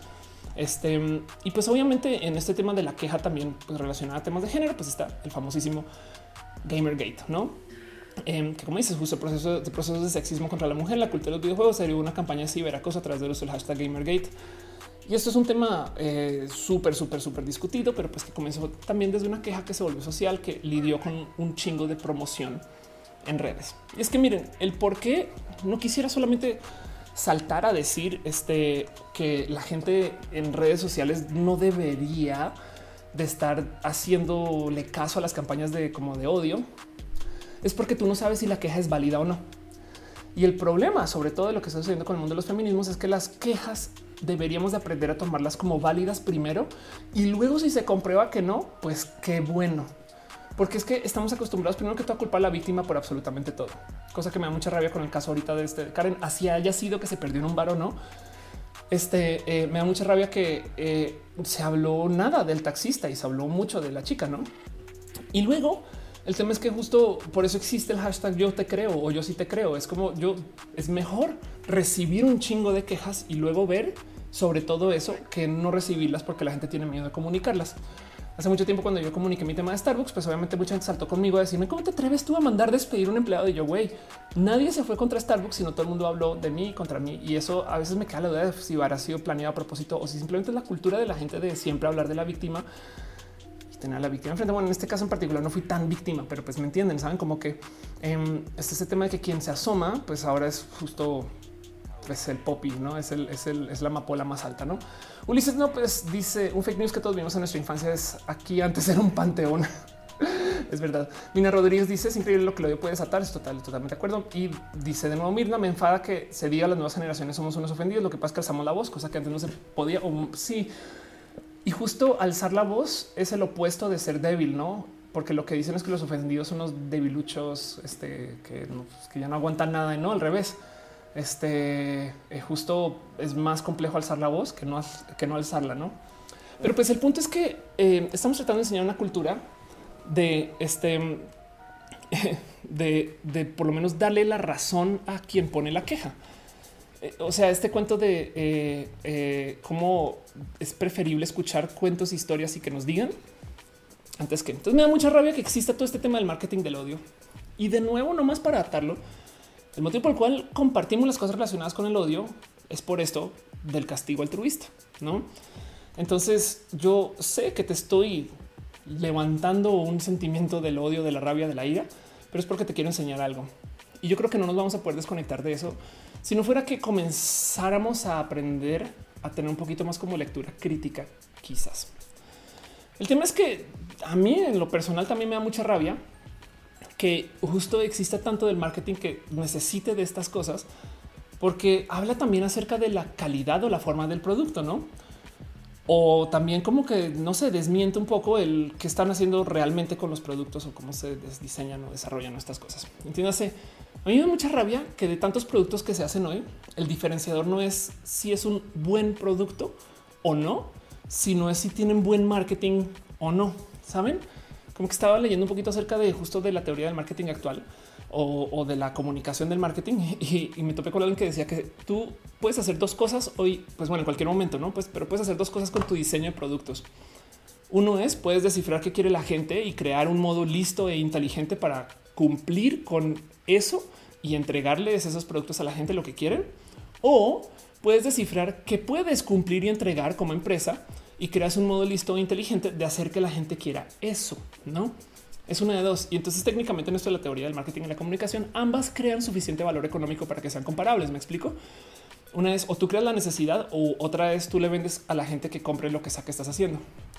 Y el tema es que cuando se trata como de marketing versus desarrollo de producto, hay serios hoyos de balance. Hay una historia que yo, la neta, neta he contado muy, muy, muy, muy, muy, muy, muy poquito, Em, pero a mí me tocó ser parte del desarrollo de, bueno, digamos del marketing y la comunicación del desarrollo del producto de lucha libre AAA. Héroes del Ring es un juego mexicano. Esto ya, pues ya va a tener 10 años. Este eh, pasaron aquí nomás a recordarnos algo del lado de las alarmas. Em, pero eso ya va a tener 10 años y es básicamente un producto de lucha libre em, hecho para el PlayStation 3. De hecho, ahí lo tengo, está firmado. Lo quiero mucho. La neta es que el desarrollo de este producto pues me tocó vivirlo y sus desarrolladores son personas muy chidas y la gente que lo comercializó también son personas bien cool. Y, la idea era hacer un bonito proyecto mexicano em, que iba a lanzar en el 2010, no? Entonces yo he comentado y he contado esta historia muy, muy poquito porque la neta también pues, tengo información a medias porque yo solamente hablaba del tema de marketing, pero les comparto esta historia en donde para lanzar este juego lo que hicieron es que se adueñaron durante el E3, que es como la feria de videojuegos más grande del mundo literal, pero en ese año e hicieron un literal nuevo ring de la AAA en esto es en Los Ángeles, ¿no?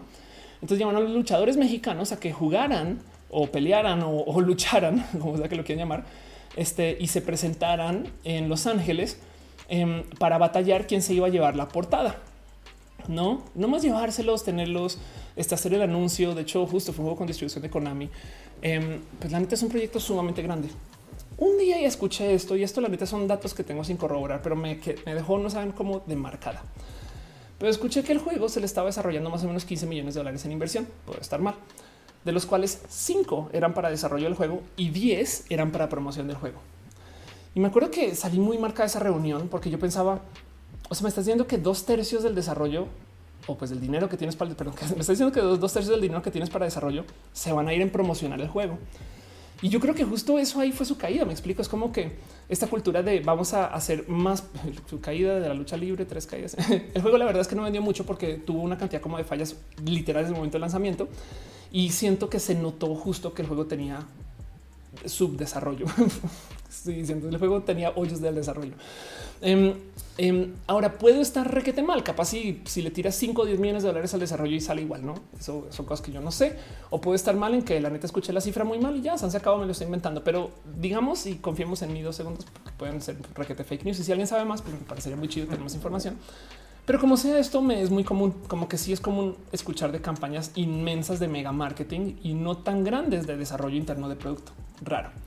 Em, Dice René, esa historia de Tantra Viendrado hubiera sido otra cosa de, haberse hasta para el 2019. Es totalmente verídico. Así que locura. Dibujante dice descalzar la voz es el primer paso, mantener volumen la segunda, o sea, aguantar vara. Ultracat dice no solo es quejarse físicamente, corregir el motivo de la queja, resolver el problema. Totalmente de acuerdo. Y dice Mr. Legion 501 Moto vende más caro que Xiaomi. Eh, el caso es lo mismo, pero más caro. Moto tiene mucho mejor campaña que Xiaomi. Entonces supongo que sí es así. Totalmente de acuerdo.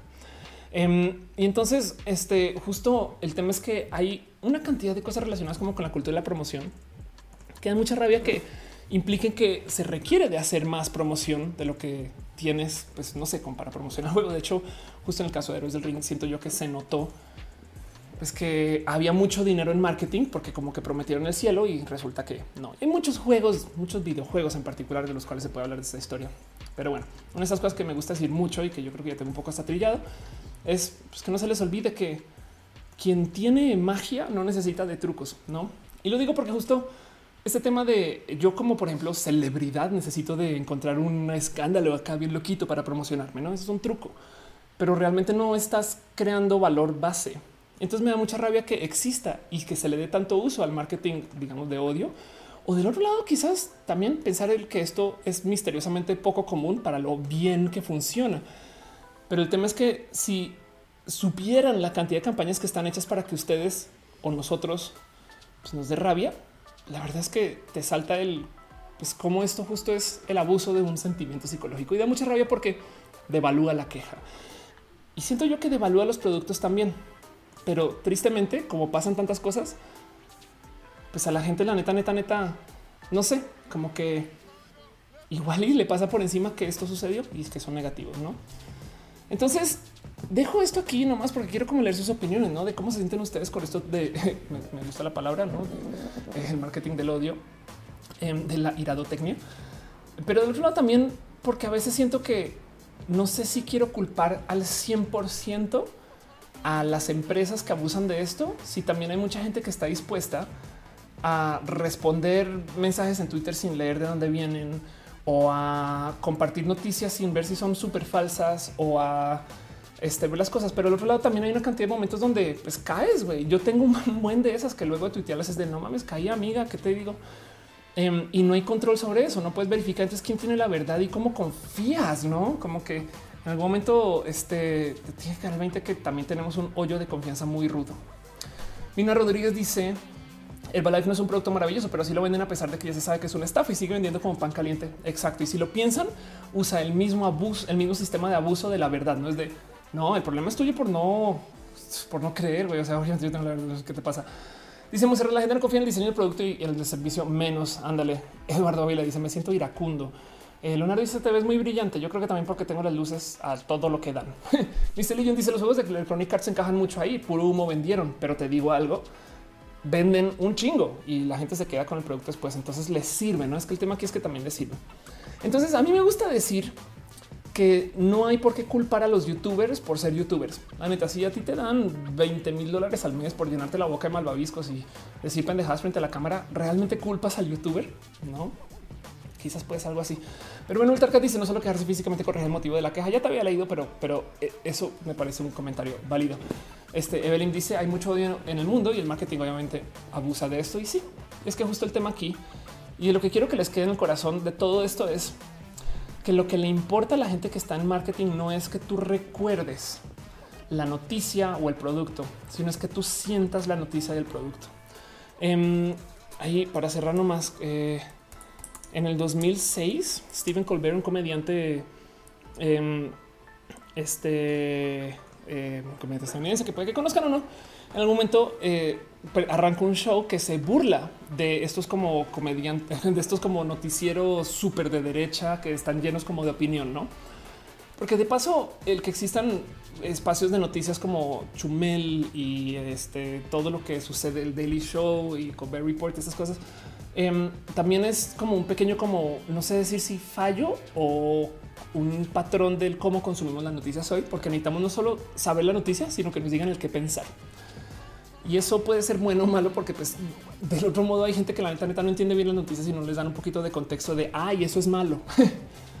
Pero como sea, em, el tema es que Colbert en el 2006, si mal no recuerdo, se presenta frente a su show que se está burlando de los como que noticiosos de super ultraderecha que son muy radicales. Y él les dice, él le dice a la audiencia, yo les voy a hablar no con la verdad, sino con el truthiness, con la posverdad. Y él define el, truthiness de un modo que siempre me parecido muy interesante considerar. Dice, yo no voy a ser como cualquier lector de noticias, como cualquier presentador, y yo no les voy a leer el prompter a ustedes. Yo no les voy a dar los hechos, sino yo les voy a sentir las noticias a ustedes para que ustedes sientan lo que hay en las noticias. Y si lo piensan, justo eso es lo que pasa también con el marketing de la rabia. Lo que quieren es que tú sientas cosas, porque eso es lo que vas a recordar. El tema es que aquí pues es abusar de la rabia y es llenar el mundo de rabia para promocionar un producto que parece menos palabras o más palabras, corrupto. Pero bueno, en fin.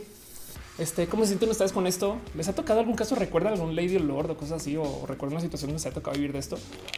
Este, me parece rudo que esto, la verdad, sí es detrimental, sobre todo a el que podamos tener confianza en el prójimo para mil situaciones, sea para bien o para mal. Y, pues creo que vamos a seguir siendo muy expuestos y expuestas a esto. Pues se los quería compartir por literal. Pues, pero bueno, les dejo truth La iradotecnia. pero bueno, leo un poquito sus comentarios a ver qué dicen. Dice Real Chicane que se tiene que ir porque eh, su internet está malito. No te preocupes. Muchas gracias. Sultarca dice yo sí culpo el poder. Regreso al capitalismo de todos los poderes. La opresión es interseccional. Ándale. Eh, Guillermo dice, ¿qué opinas de los grafitis de las feministas? Me parece muy chido porque han conseguido que mucha gente hable del tema.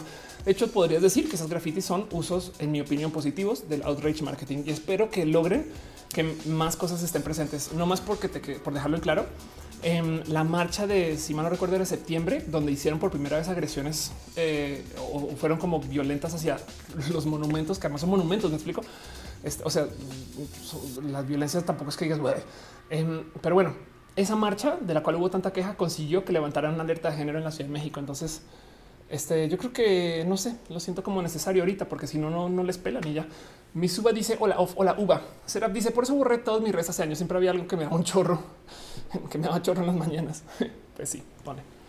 Pero bueno, en fin, este dejo con ustedes el qué opinan, cómo se siente con ese tema. Este y nomás me aviento hacia todo lo demás de lo que quiero platicar, porque quiero medio atar esto un poquito con todo lo que viene. Em, pero pues bueno, vamos a hablar de un tema que podría ser outrage marketing, pero yo creo que no lo es. Y esto es nomás un poco como de abrazos, cosas que pasó en la semana que yo creo que vale la pena discutir, temas generales eh, que ojalá y este, sepan o no sepan, pero pues quiero nomás dejar platicado con ustedes. Y es que tuvimos una como rarísima como crisis digital esta semana con nada más y nada menos que Pepiteo y la divasa. Em, esto es un tema que viene desde hace mucho, mucho, mucho, mucho, mucho tiempo. Yo le pongo por lo menos unos em, cuatro años o tres. Em, que por si no ubican fue básicamente un encontrón que tuvieron Pepiteo y la divasa en un show en vivo en la saga. Eh, la saga es un show que hace esta de la Micha, que decidieron hacer una versión en vivo eh, en un foro, en un teatro, supongo, em, e invitaron a los escándalos Pepiteo y luego invitaron también a la divasa. Para si ustedes en este momento están preguntando quién, quién chingados es la divasa, la divasa es, este un youtuber que ha sido groseramente exitoso, por lo menos en cuanto a sus números en YouTube. Em, este nomás es su roast yourself, es un video de 109 millones de views que grabó en, 18, el 28 de diciembre del 2017. Y pues entre mil y un millones de, videos que ha subido, pues habla justo de su vida LGBT. Ahí podrían ustedes tener, positiva, podrían ustedes tener opiniones positivas o negativas acerca de la divasa.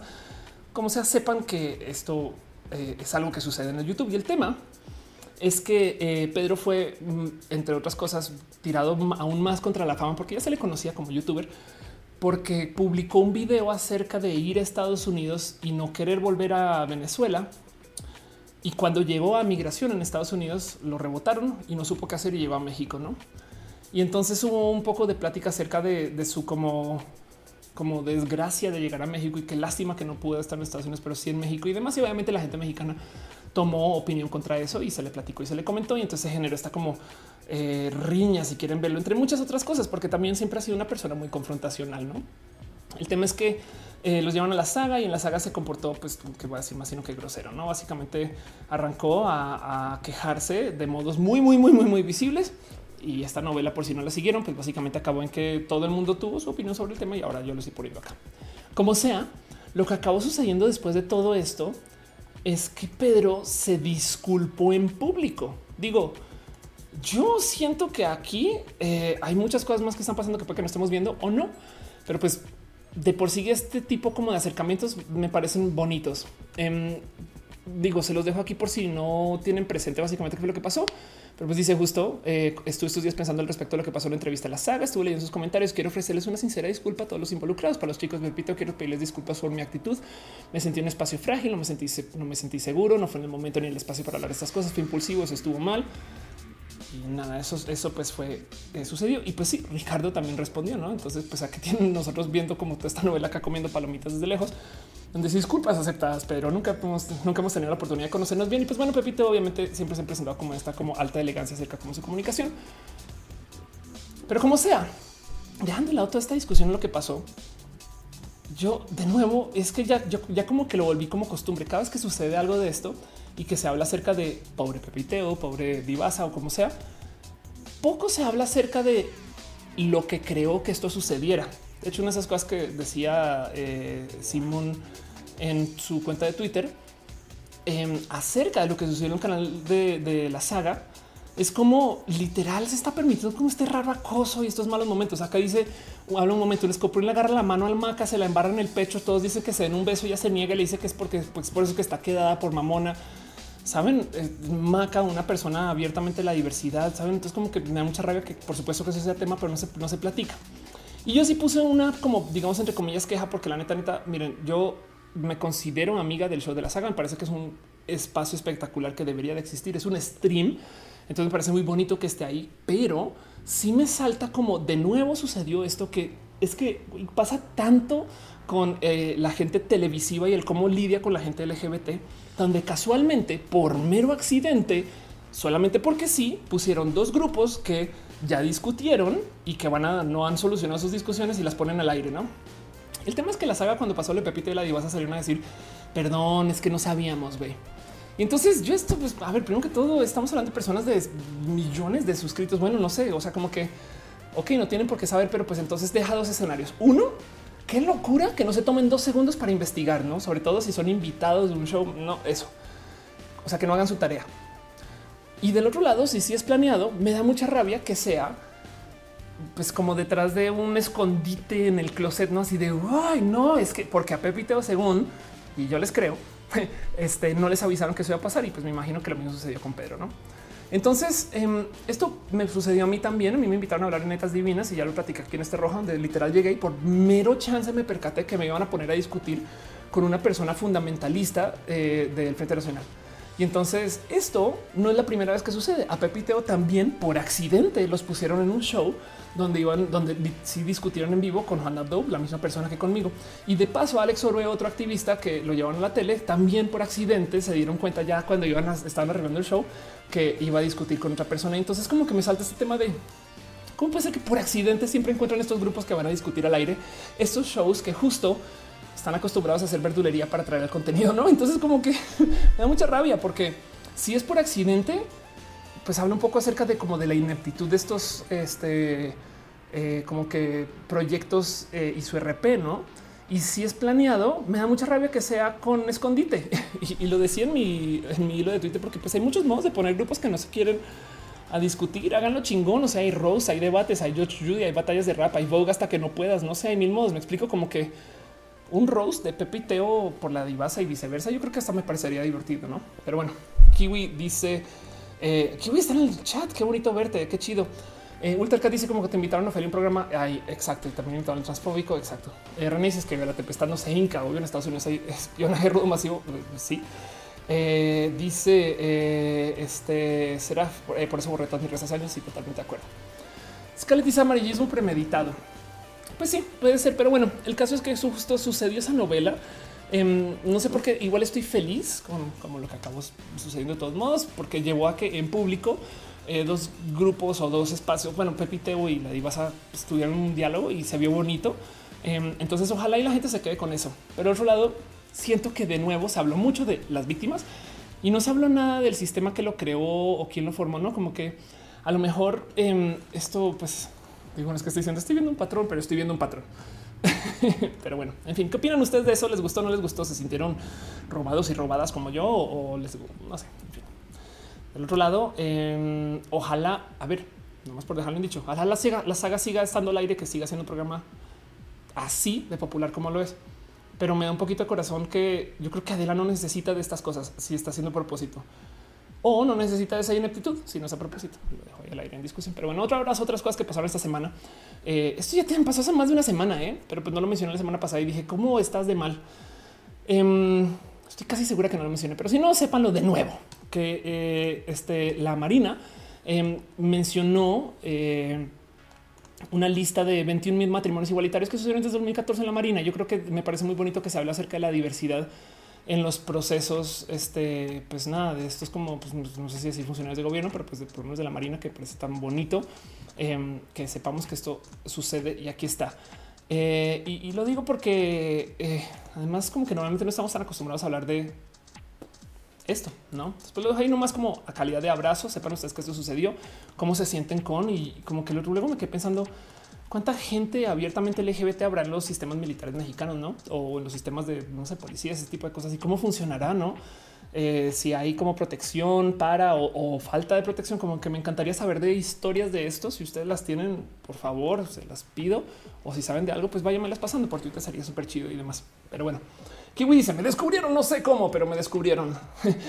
y luego le estamos quitando la máscara este, a alguien. No, Kristen Solis dice que habría para tener toda una producción de roja bajo control. Gracias. Em, y bajo control está todo que se cae. Es una casa de naipes inmensa. Tecitesa dice en divas, yo las creía honestas. Pues bueno, justo en divas también por accidente, no sucedió y, su respuesta fue bonita. Defendieron la diversidad muy chido al aire, pero pues fue raro hablar con producción porque ellos en la producción de, eh, de netas divinas netas divinas, netas, la producción de netas, este me decían es que, o sea, no te podemos poner solo a ti sin poner a la oposición, no? Y yo, a ver, espera un momento. Es que tú no puedes, o sea, la, gente que está en contra de la gente LGBT es irracional. Me explico. Es, es como poner, vamos a traer un canadiense y alguien que está en contra de los canadienses. es ok, no puedes traer a. vamos a hacer un debate, no entre este, la gente del partido nazi y este judíos, a ver qué, qué, opinan, no? Y es de güey, eso no funciona así. Pero bueno, el caso dice Mildred. ¿Qué onda con Roja el miércoles? Es porque es, lunes, miércoles. Mirna dice eh, puede ser varias cosas a la vez, como hacernos a todos. Eh, y dice Mr. Legión, puro pleito de programas. Ya planeamos así para tener más exposición. La polémica vende, es lo que interesa ahora en las redes. Y pues justo el tema aquí es que hay mucho más de qué hablar que no sea necesariamente la polémica, no como que luego cae el es neta que realmente necesitan hacer de estas cosas y pues da mucha rabia, pero bueno, el caso.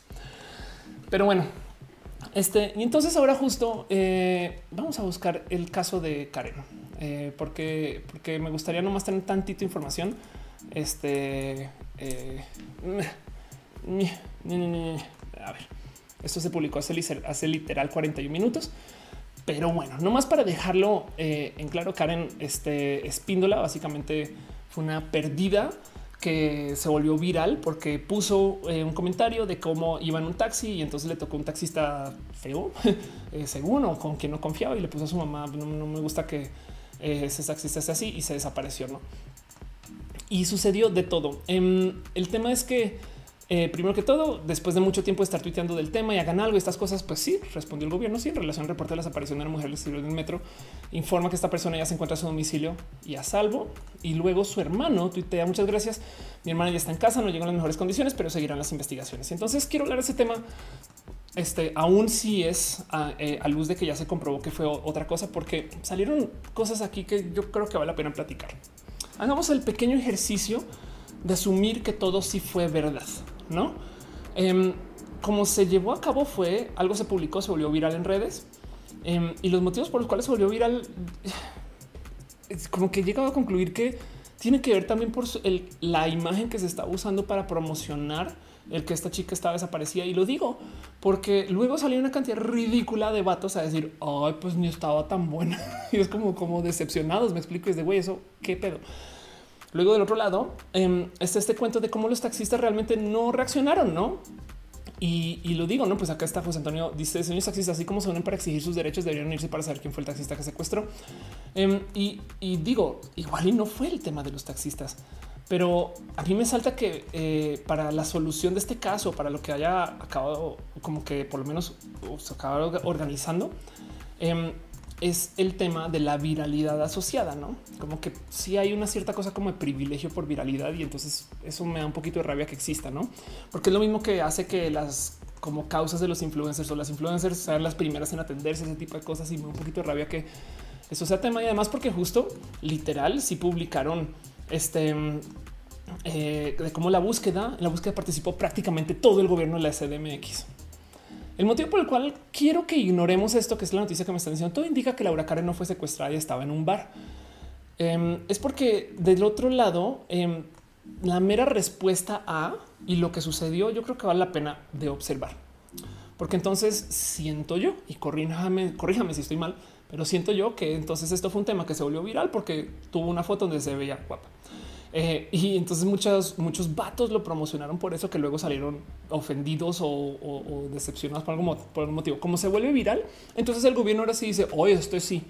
Y es que pensemos en esto. Igual y esta sí estaba en el bar pero todavía hay un chingo más de desaparecidas y con toda razón nos vamos a asustar un chingo si de repente se pierde una chica. Me explico así, igual y no fue un taxista, fue alguien en el bar, igual y no me explico. Digo, tengo información incompleta, pero pues de todos modos siento yo que esto de todos modos vale la pena de platicar y sobre todo hagamos de nuevo el ejercicio. Se habló un chingo de Carney que dónde estuvo y que qué sucedió y que se estuvo de la peda y no sé qué. Y no se habló de qué fue lo que sucedió en el caso del taxista pues si no era, o sea, si todo el gobierno estaba enredado y ya sabían que no era un taxista, entonces también pueden haber dicho de eso. Me explico. O también se puede haber comunicado de otro modo. También se puede comentar. Es como que, em, como que da mucha rabia el, mero, como todo lo que sucede aquí es puesto sobre los hombros de lo que pasó con Karen, no? Em, y entonces eso también me parece como rudo de considerar, como que yo creo que si bien estamos aprendiendo a programarnos a que todas las quejas son válidas y yo sí te creo, yo creo que también tenemos que aprender a fijarnos en las, los partidos de la exclusión, los grupos de la opresión, a ver por qué suceden estas cosas. Saben, no estoy para nada en contra de que existan tantas historias de la inclusión. Evidentemente hay que hablar de esto, pero siento que se habla muy poco de la exclusión. Pero bueno, en fin, este, eso, eso también pues me salta. Dice este eh, Anton Bravo, ah, se quedó esto como acá. Ultercat dice Anton, si no es binario, no sería mujer o hombres, es el binario. Eh, dice este Mirna, Ophelia puede hacer varias cosas a la vez.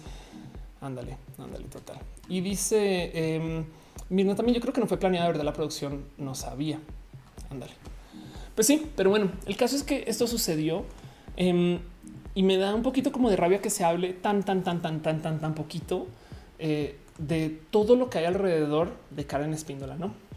El tema de los taxis en particular, que me queda el pendiente de cómo justo, no sé si recuerdan, y yo lo había platicado acá varias veces, que hay un esfuerzo de gobierno Em, para hacer una app que rastrea taxis, así como Uber.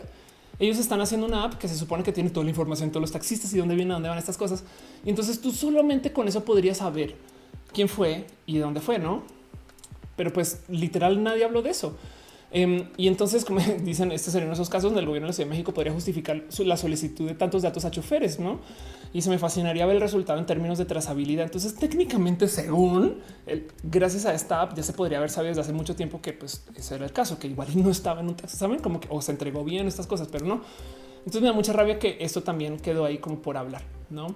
Como que mm, siento que hay mucho acerca del cómo nos comportamos y cómo nos vivimos, pero pues como justo de nuevo, de quien se habla es central para la queja eh, y, quedan muchos temas como que sin hablar y normalizar que así es la vida y la inseguridad sucede y es culpa de la persona que le pasó lo que le pasó. Yo creo que justo es tan dañino para nuestra percepción del cómo nos formamos. Por supuesto que no es normal que las cosas malas suceden, saben? Pero bueno, Aprovecho para dejarles acá también un link que me compartió Link Hack, em, donde pasan un pequeño tutorial muy, muy, muy, muy chiquito para los usuarios de iOS para cómo configurar su teléfono eh, para compartir su la ubicación. Así el teléfono esté, esté apagado, comparte la última, la última ubicación posible y eso, pues no sé, recomiendo que hagan estas cosas. Pero bueno, dice Tutix que ya son las dos de la mañana en Chile. Sí, ya, ya se despiendo, no pasa nada. Muchas gracias por estar acá. Muchas gracias por estar acá. Pero bueno, luego eh, otra cosa que pasó esta semana que yo creo que la pena platicar, eh, no más para que tengan presente, eh, se aprobó en la Ciudad de México la ley Olimpia. La ley Olimpia, por si no saben, em, es una propuesta en contra de la porno venganza y en contra de literal el esto cómo se llama el ciberacoso podría ser. El tema es el siguiente: em, si tú la ley antipac le llaman, ok el tema es el siguiente. Si tú compartes un pack o una nud de una persona sin su permiso explícito, eh, te arriesgas a que te eh, persigan con penalidad de cárcel. Eh, de hecho, según entendí, la ley Olimpia busca ofrecer cárcel de 3 a 6 años en caso de que tú compartas el nud o una pack de alguien sin su permiso o pues puedes perseguir a alguien por ese uso. Y hay dos cosas que pasan acá. La primera es, evidentemente hay historias y momentos de si yo compartí una foto y qué miedo y ahora es mi ex. entonces hay gente que puede acosarte con eso o que puede usarlo para no sé, actuar en tu contra. No, o sea, por eso justo em, hay estos casos como de, porno venganza, no de yo publico la foto porque pues, cortaste conmigo, pendeja culera y esas cosas. Pero del otro lado también hay sitios y si quieren, no sé, dense una buscadita por packsdemexico.com, ese tipo de cosas, em, donde se topan que hay gente que está, eh, se encarga de reunir los packs de varias chicas y los vende.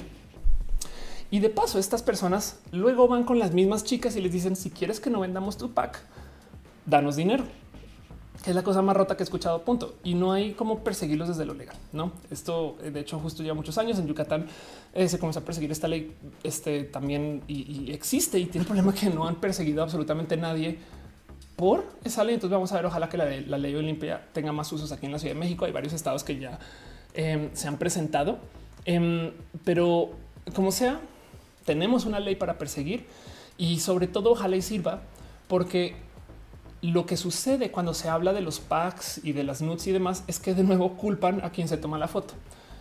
Y la verdad es que tú deberías estar en completa libertad de tomarte esas fotos. Me explico.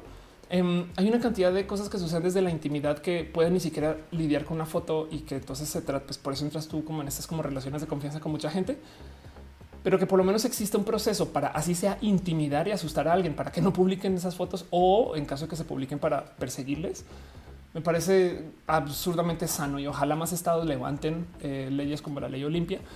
Pero pues sepan que ya por lo menos en la Ciudad de México, de paso, eh, se va a considerar más grave el caso si quien publica las fotos es familiar o si tiene una relación laboral con la persona. Em, y, o si pues también si es novio o exnovia que supongo que es parte de lo familiar, ¿no? Pero bueno, sepan eso, la ley Olimpia es una realidad por lo menos. Em, y pues así las cosas. No había, no, había visto que lo llaman como la ley anti-PAC. Pero bueno, en fin, eso sucedió. Un pequeño abrazo, sepan que esto existe y ahí está. otras cosas que pasaron esta semana. Em, y es, el último abrazo que tengo para ustedes de esta semana. Em, y es que tenemos ley de identidad de género. Lástima que Tutix se fue, pero pues bueno, esta tarde allá. Tenemos una ley de identidad de género en Chile.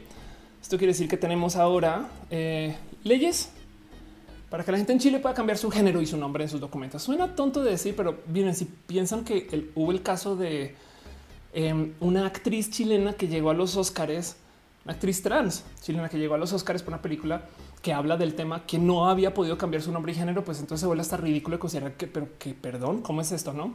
Entonces espero que por lo menos la peli haya funcionado para promover esto y como sea, esto de hecho fue un tweet que puso este Andrea este, Curiel Odessa Em, tan bonita eh, una serie de fotos porque decía justo esto, no? Eh, trans en el alto del caballo de la Plaza Italia, eh, que está en Santiago de Chile por la aprobación de la identidad de género. Entonces me parece tan, tan, tan, tan, tan bonito ver esto este, sucediendo. De paso, pues ahí están sus pintas por si se quieren seguir quejando de eso.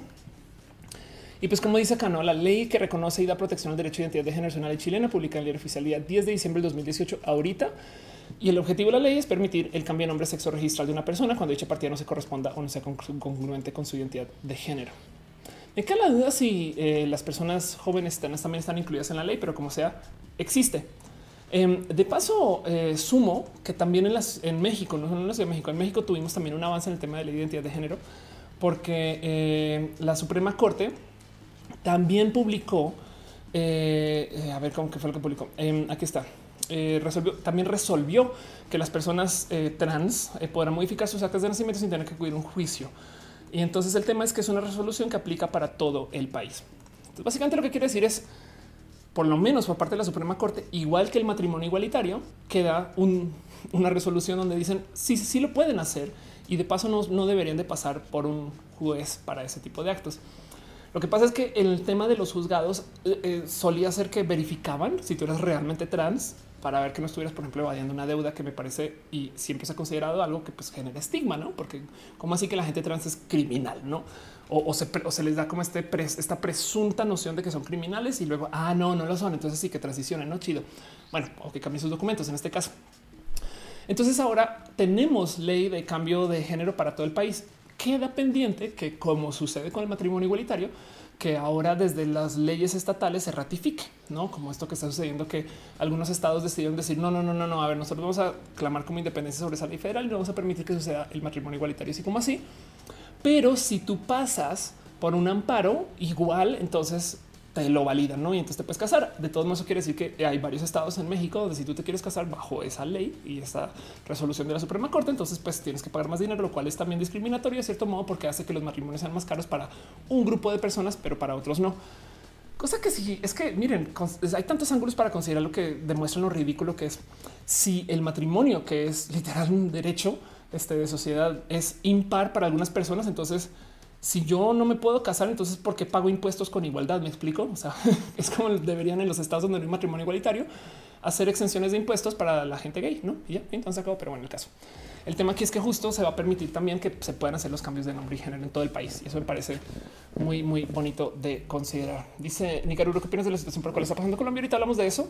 Eh, veo que otra vez eh, como que no están apareciendo los mensajes este, de YouTube, pero bueno, ya volverán. Dice Ariel, ojalá así sea. Dice Anton Bravo que tenemos personas que se eh, filfan sin consentimiento. Ultracat dice ahorita eh, hay que hacer que en los estados no haga falta un maldito amparo para esa ley federal. Sí, exacto. Em, y este dice no se casen. Y después dice es broma.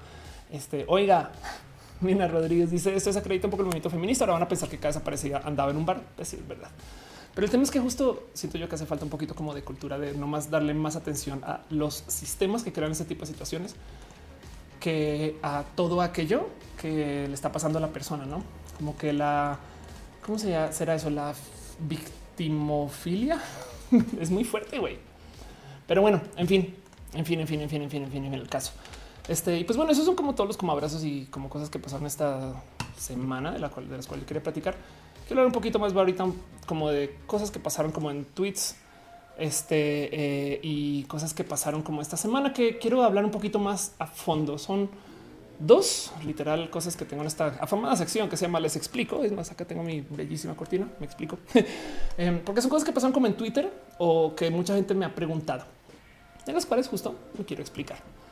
Entonces, lo primero es, eh, como les decía al comienzo del show, estuve en la Feria Internacional del Libro en Guadalajara y me presenté con la gente bonita de la revista UNAM. Por si no lo saben, revista UNAM es una publicación excelsa, espectacular, que ha levantado una cantidad de temas súper, súper bonitos, e importantes, em, chidos de literal de pensar. Y pues bueno, el caso es que em, dice acá, como dice acá, este Kika, regalas este hilo para empezar el día, es un plus y dice eh, nada que le gusta como soy yo. Em, y es cultura UNAM hablando de lo que yo hablé. Entonces, nomás les resumo rapidín qué presenté yo en esa presentación. Este mismo punto de vista, el cual hablaba acá bastante de cómo yo desde lo político no me considero como una mujer feminista. Y, lo digo porque, como les digo, desde lo político, no desde el cómo me comporto, eh, sino es solamente si el que yo me pronuncie feminista implica que va a haber grupos de personas que se van a poner a discutir. Entonces prefiero yo y literal la, la, conferencia se llamaba así. No soy feminista y eso dije desde el puro comienzo, pero pues mucha gente se fue con la finta y entonces obviamente se agarró de discutir que no. Ahora, eh, de paso, yo creo que sí es válida esa discusión de que las mujeres trans deberían de poder ser feministas, pero por supuesto, no. Em, y lo que yo decía en mi conferencia es el cómo existe este grupo de mujeres que son las feministas radicales, no como si ser más feminista es ser tan feminista que eres radical y entonces ahora eres hasta excluyente y entonces haces feminismo solamente para un grupo muy pequeño, no? Pero bueno, todo esto lo platiqué y, levanté hasta cosas que decía en mi stand up y demás, no? Y, lo iba tuiteando Cultura UNAM como en tiempo real, no reflexionando sobre el feminismo radical y literal lo pusieron así verbatim. Yo en mi stand up siempre digo que desapareció un hombre del planeta para ser. Entonces, igual y la radical podría ser yo. un chiste que cayó muy, muy bien allá, pero pues que obviamente luego salió gente a decir qué asco que te estés diciendo esas cosas, no?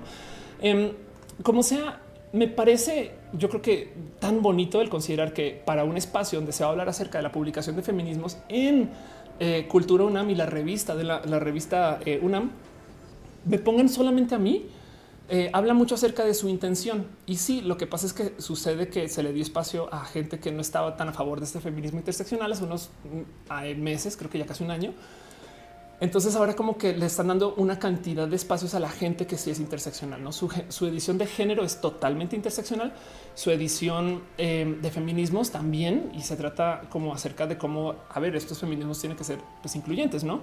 Entonces mi conclusión de la plática es, si tus activismos se tratan de una raíz excluyente, entonces realmente no estás haciendo una comunidad que va a crecer, ¿no? Si tus esfuerzos son de fondo y de base acerca de excluir gente, no vas a crecer. Y, eso solito no saben cómo rompió el Internet.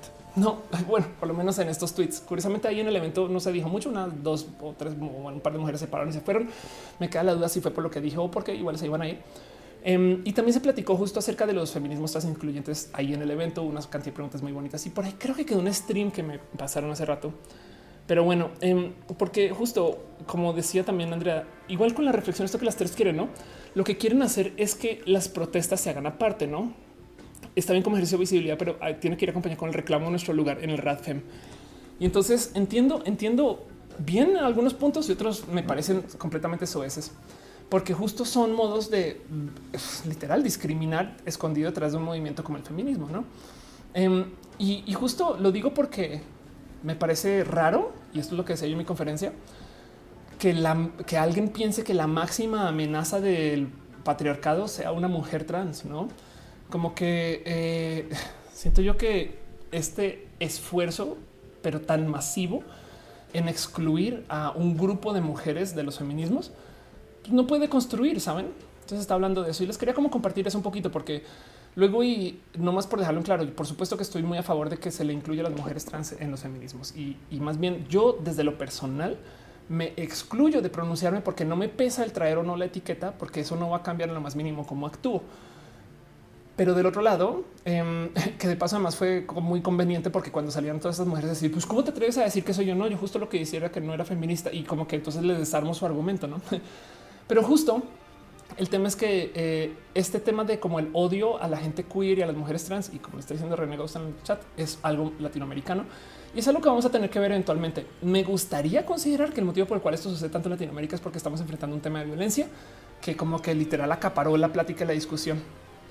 Pero de resto, pues por ejemplo, ahorita que se hizo como este gran movimiento en el Zócalo para este, ir a hacer el, el baile canto del violador eres tú hubo gente que se encargó de decirle a, la gente trans y queer que no pueden ir. No raro. Em, como que siento que eh, es raro de ver y es más, Kiwi lo está diciendo en el chat. ¿Cómo sucedió esto? Que hay feminismos que aceptan discursos de derecha y ultraconservadores como literal los del frente de la familia para defender la diversidad, ¿no? Entonces, pues eso, ¿no? Como que me salta un poco raro que eh, existe esta creencia de que la norma eh, son los feminismos radicales y que entonces es son los más los, feminismos más feministas. Em, y pues eso sucedió en la FIL. Entonces quería compartirlo con ustedes. Em, la verdad es que para mí fue un movimiento, perdón, para mí fue un día tan, tan, tan, tan, tan bonito, porque además son eventos a los cuales normalmente yo no voy. O sea, ir y abanderarme los feminismos en particular para mí es raro, no? Eh, este y no, no es algo como que eh, busca ser como desde mi activismo. Yo siempre soy muy proponente de los movimientos de la diversidad em, y evidentemente le doy todo mi apoyo máximo al mundo de los feminismos. ¿no? Pero del otro lado, me gusta mucho ir a, presentarme a hablar de este tema en particular y solamente me suena rara la eh, función de ese activismo de si no estás con nosotras, estás contra nosotras. Y es de no, a ver, yo sí estoy con. O sea, ¿cuál es el peor? Eh, este, a ver, acá me tienes a mí hablando a favor de los feminismos. Entonces, ¿cuál es la amenaza detrás de eso? No hace sentido, como que bueno, en fin, pero bueno, como sea, eso sucedió y fue un hilo este, rarísimo de leer, no? Como que de nuevo los comentarios acá es, de mis favoritos. Ofelia es una mujer con próstata y zapatos. la ironía es que ahorita no tengo zapatos puestos, pero bueno, esas cosas pasaron.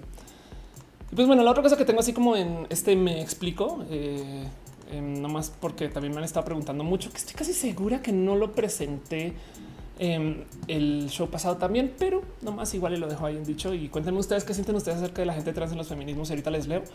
Em, es que me dieron la opción en Twitter de esconder los replies. Esto yo pensé que mucha más gente lo tenía, pero cada vez me han dicho que no.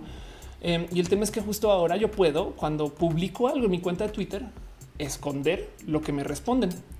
Ojo, eso quiere decir que si alguien me dice hola Ofelia o, cómo estás Ofelia, cualquier cosa, yo igual puedo decir, oh, pues, chica tu madre, adiós, y lo borro. En Facebook esto existe desde hace miles de millones de años. Tú puedes hacer que eh, algo quede lo que se llama shadow band, donde la persona que lo publicó no se da cuenta que su post está escondido, pero para todos los demás o las demás o las demás, em, su comentario ya no está o está ahí guardadito escondido debajo de un link. Em, y entonces esto ayuda mucho porque como que le quita visibilidad a las cosas que la neta van a descarrilar la conversación.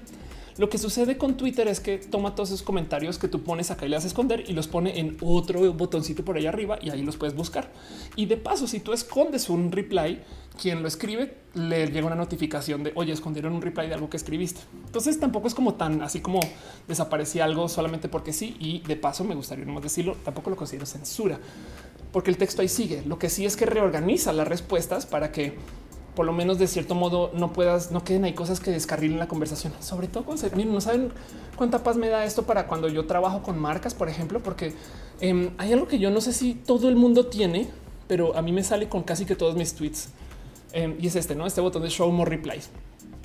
es que yo decidí ponerle el nombre show more replies, eh, porque lo que sucede aquí es que Twitter trata de adivinar si una cuenta es bot o no y entonces no la borra o no borra sus comentarios, pero sí los esconde por allá abajo. Y entonces tú cuando publicas algo tienes chance de ver y casi que el 99% de lo que aparece ahí es cáncer. Eso sí es, ridículo, es absurdo como latina también, pero pues no los quita.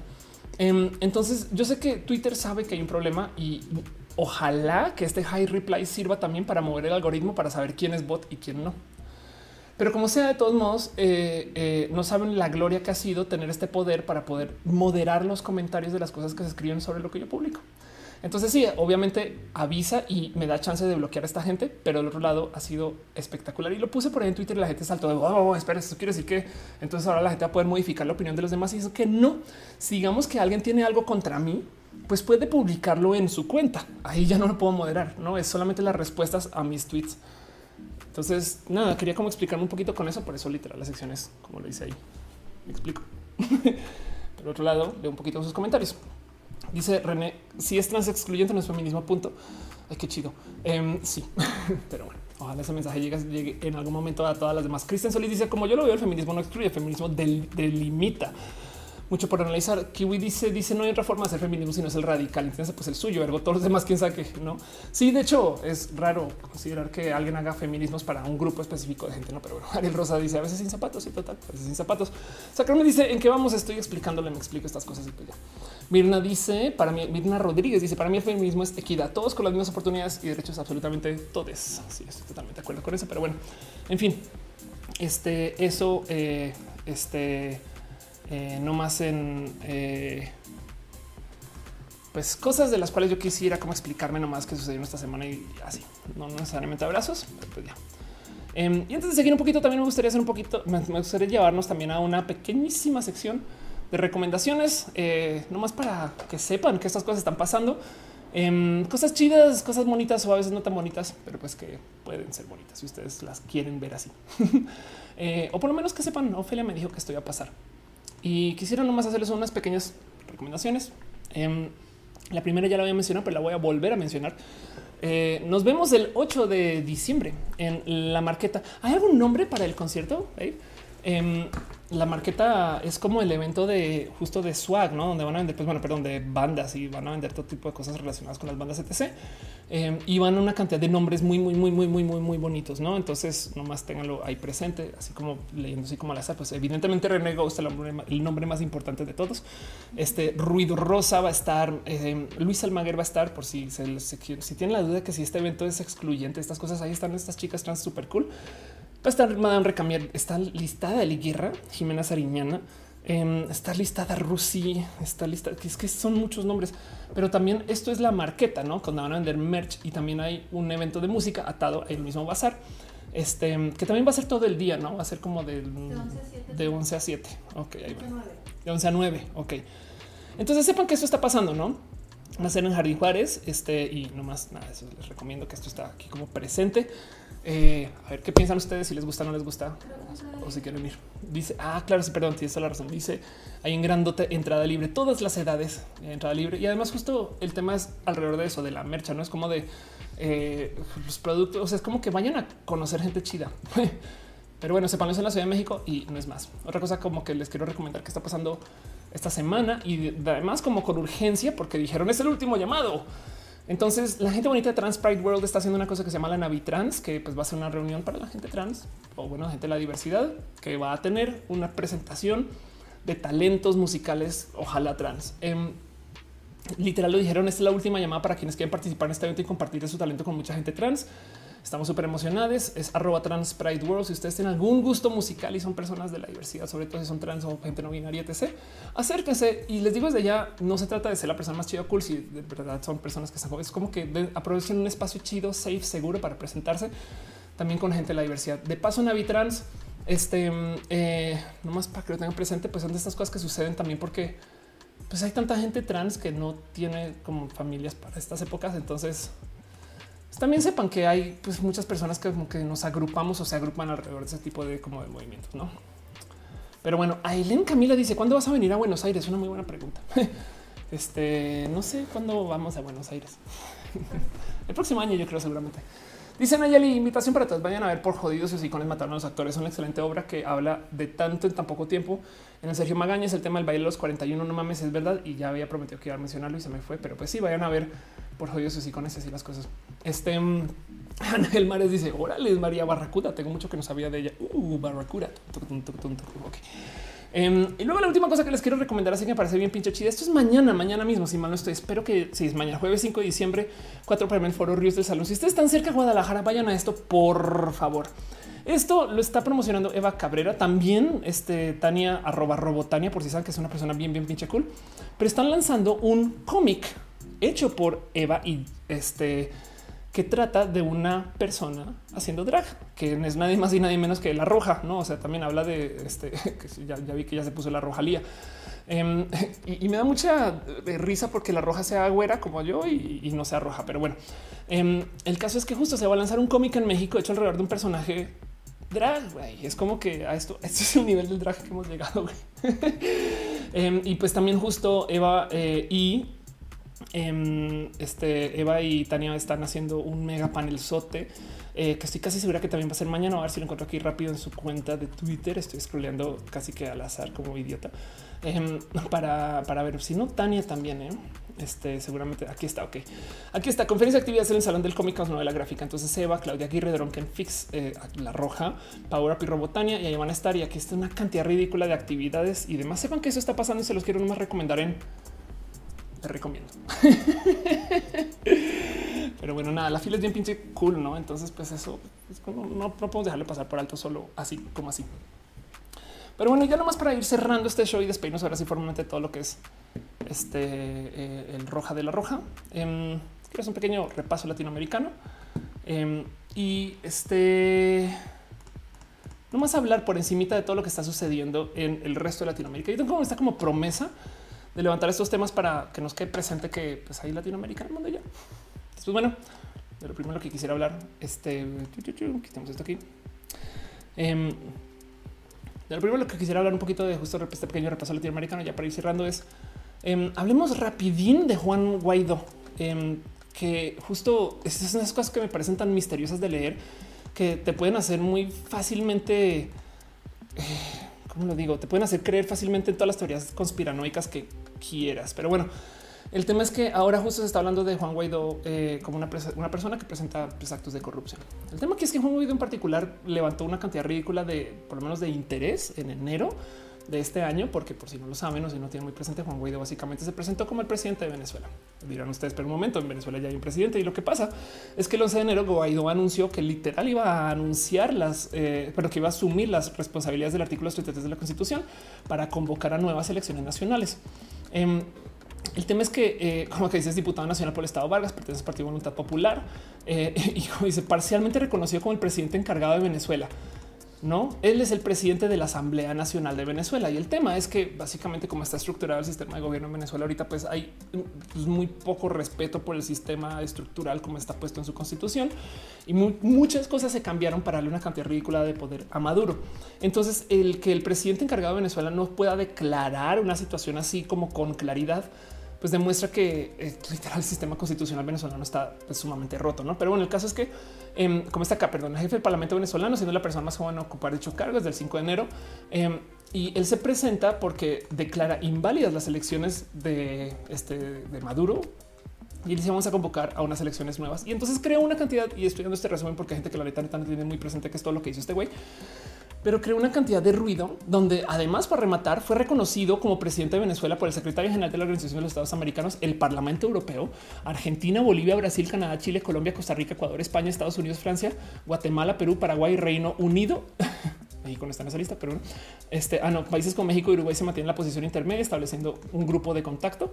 Em, y luego también este, eh, eh, eh, generaron, generó como todo este acercamiento de no, pues es que si hay un presidente como intermedio mientras sucede la salida de Maduro y no hubo salida de Maduro. Evidentemente ya casi vamos a acabar el año y ahora lo único que se está hablando es como pues Juan Guaidó es una persona que tiene potencial corrupción. Ahora del otro lado tampoco me sorprende lo más mínimo que exista este tipo como de noticias y publicaciones y consideramos que pues que justo si representa una oposición al poder actual, así sea un poder corrupto, pues obviamente que van a salir estas notas. Pero quería nomás recordarnos de la existencia de Juan Guaidó. ¿Saben? Entonces es un pequeño rarísimo mención en el repaso venezolano porque casi que la neta neta no se le ve.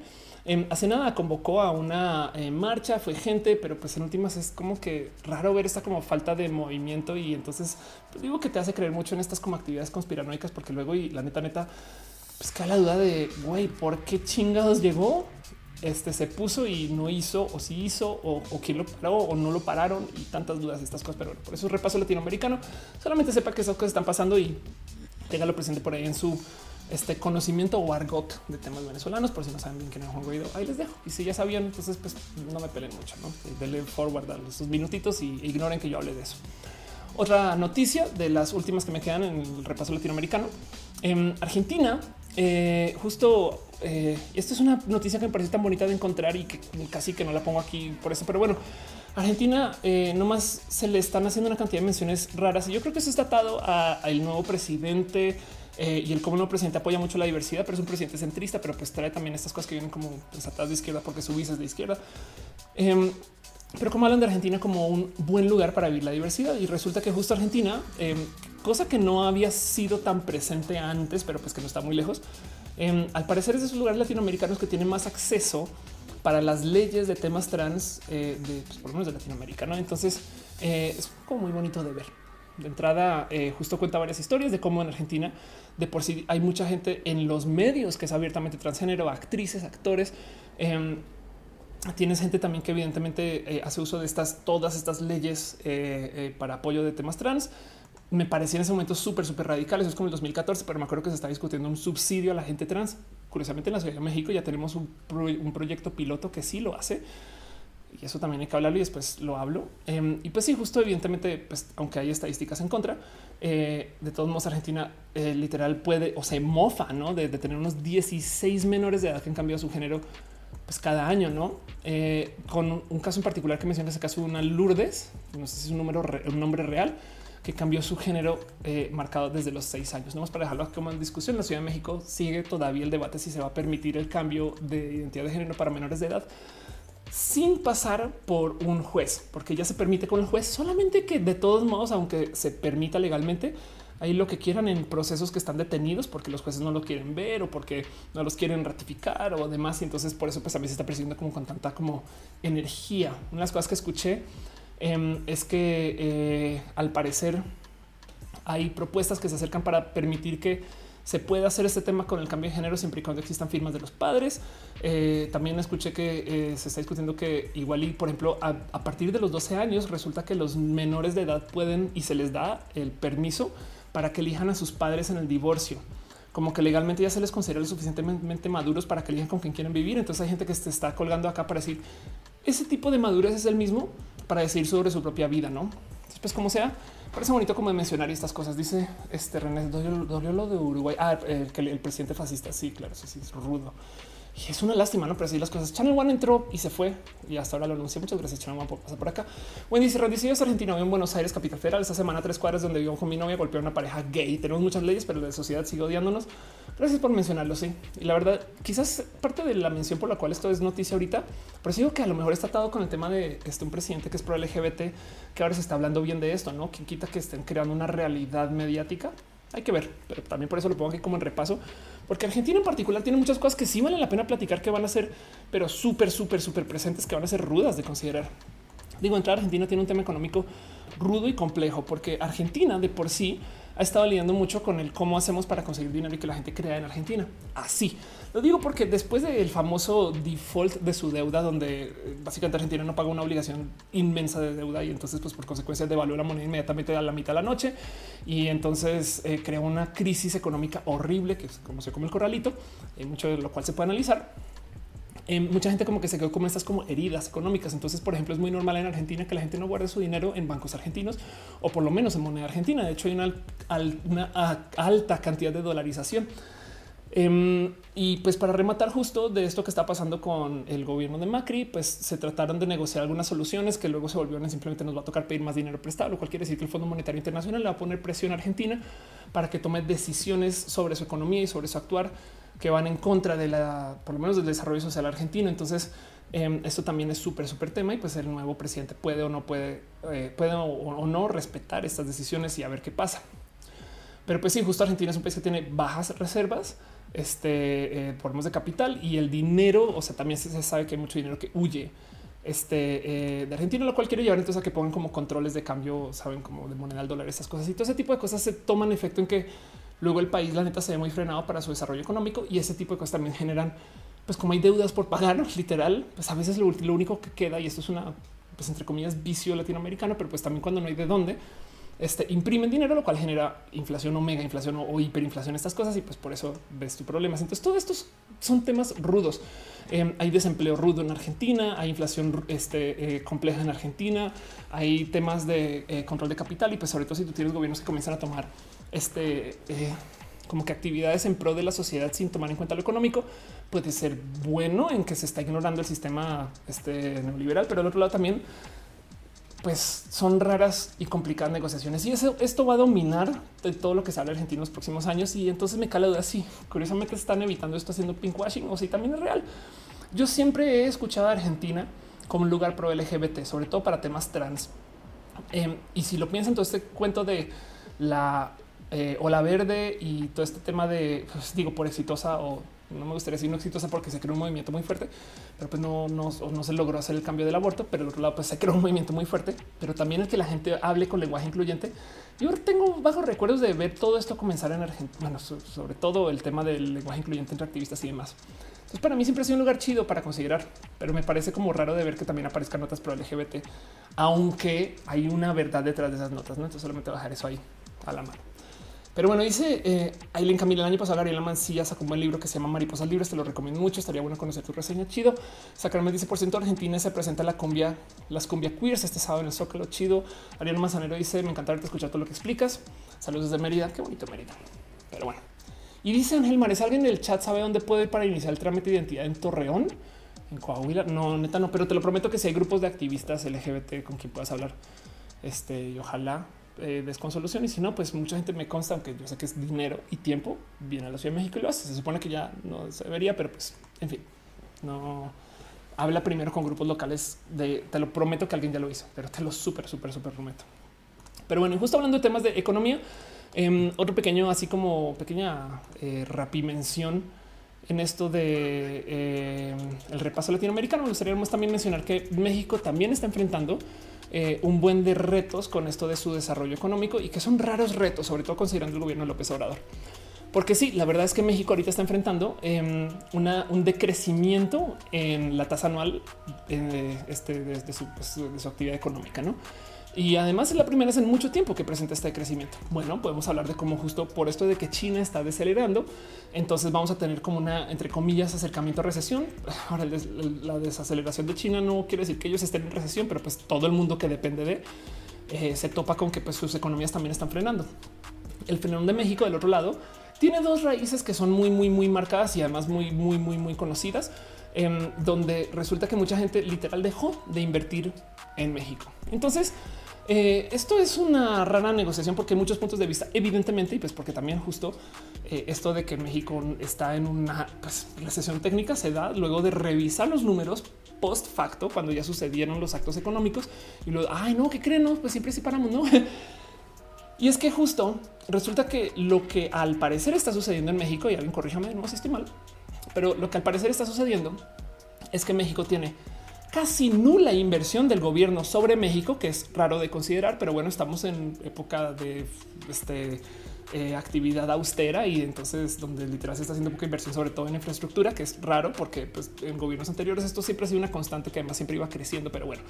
Em, y del otro lado que además puede ser estratégica, no igual y ahorita me aprieto el cinturón para después luego soltar mucho y que se vea que las cosas cambiaron, no? Eso puede ser. Pero del otro lado, ahora, o, también literal, es un gobierno austero porque sienten que no hay dinero para invertir, no están se acabó y entonces esa es la visión del gobierno actual. Pero del otro lado también la gente mexicana no está invirtiendo en México. Y cómo no, si de repente está hablando de los grandes inversionistas y empresas estas cosas. Pero pues sí, cómo no, si de repente los grandes inversionistas que decidieron hacer un aeropuerto, pues les dijeron, sabes que siempre no. Y entonces ahora va a aparecer el aeropuerto de Santanés y estas cosas. Em, y, y, con sus respectivos motivos argumentados y otros no, y unos injustamente y demás, como sea.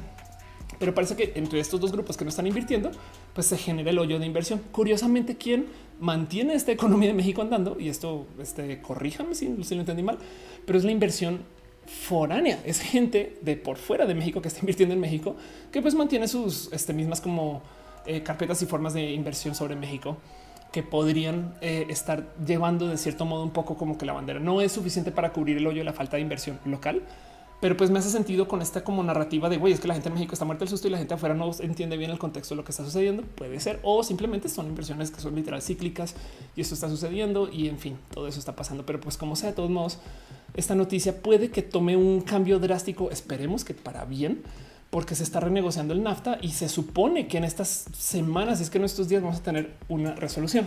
Ahora, nomás por dejarlo en claro, en lo que no tenemos un NAFTA nuevo, tenemos el NAFTA viejo y eso mantiene como que la noción de la confiabilidad de los acuerdos. No, si se cae el nafta del total, pues México se va al carajo, porque mucha gente retira su dinero porque realmente están invirtiendo sobre algo que funciona dentro de México y eso, eso puede ser un real problema, pero pues no va a suceder. Lo que sí es que el nuevo NAFTA va a tener nuevas reglas y, regulaciones y cambios y ajustes que va a cambiar el sistema del cómo se negocian cosas y sobre todo el nuevo NAFTA va a tener nuevos acuerdos de propiedad intelectual y eso puede tener repercusiones tipo cosas que nos ofrezcan en y con digamos que Netflix de México.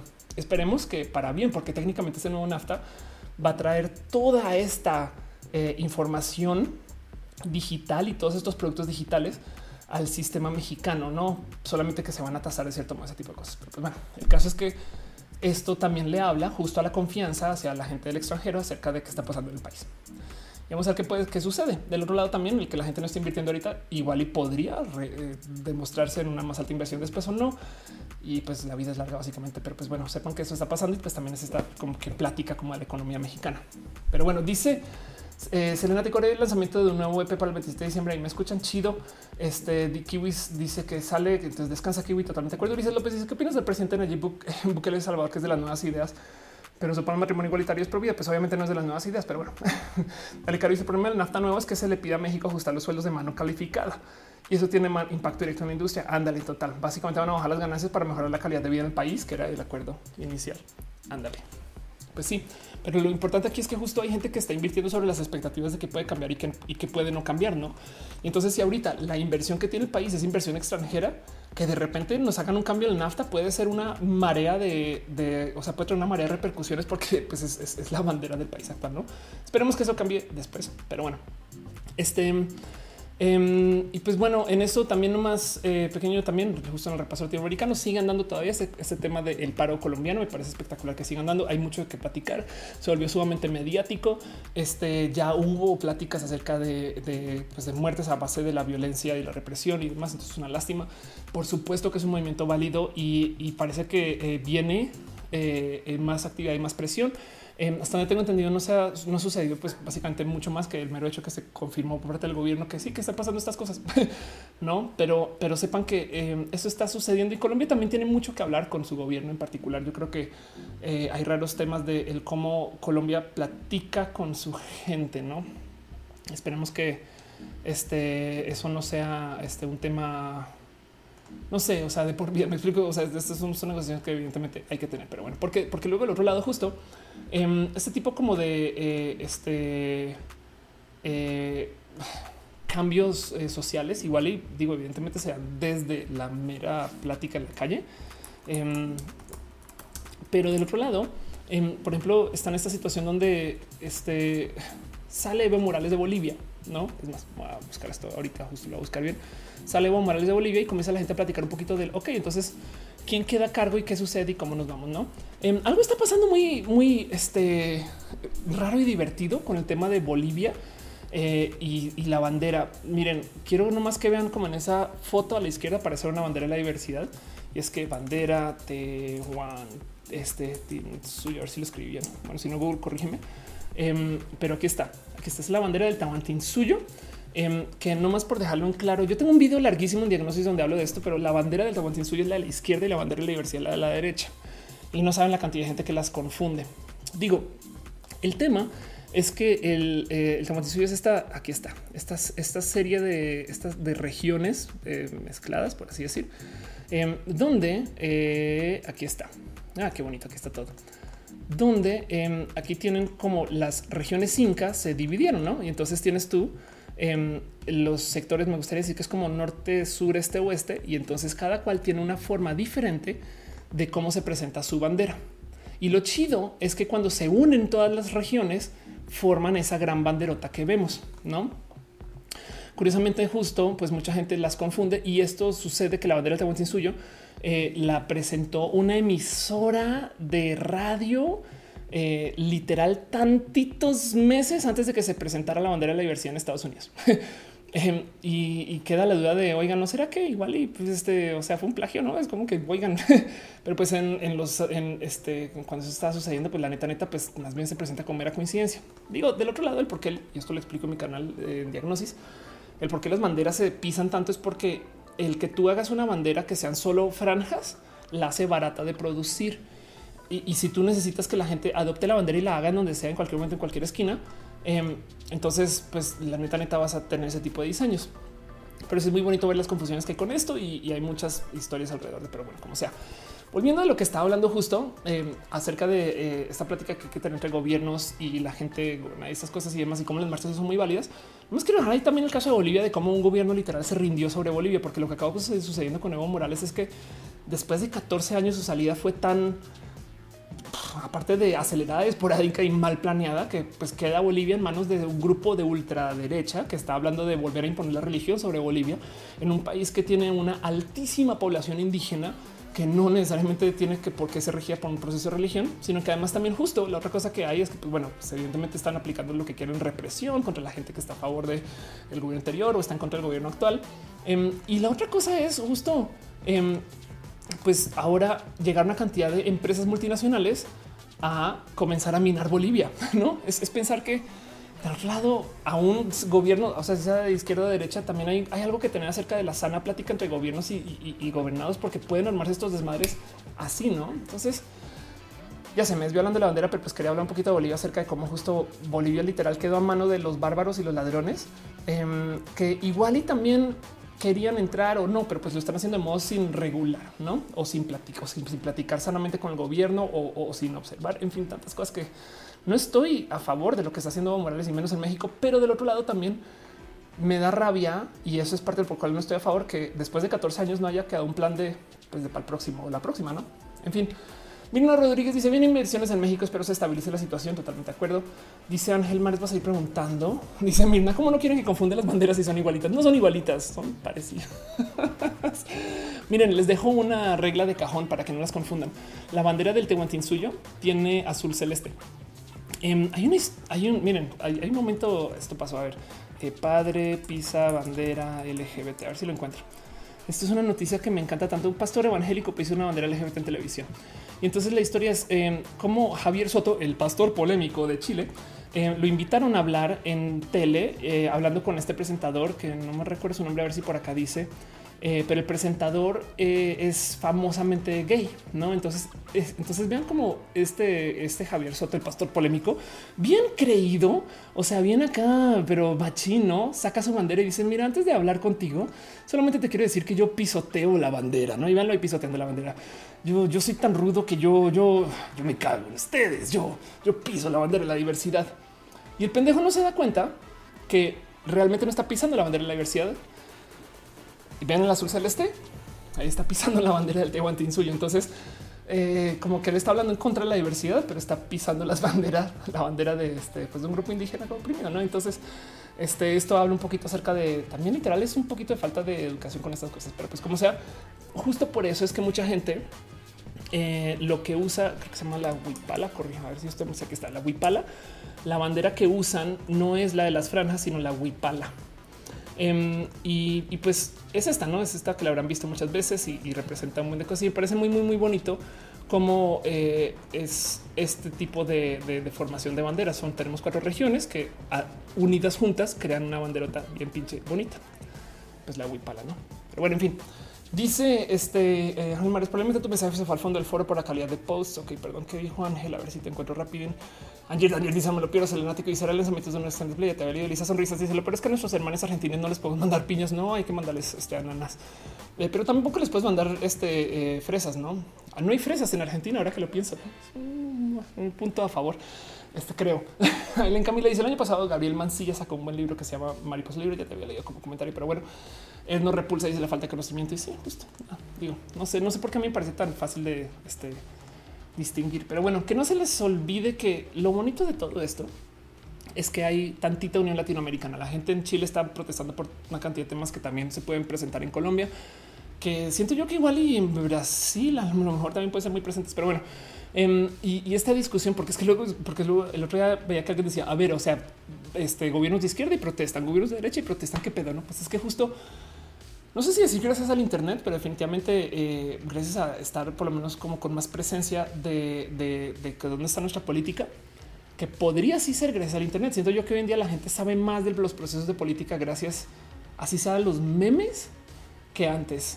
Y entonces, pues no es sorpresa que la gente es más activa.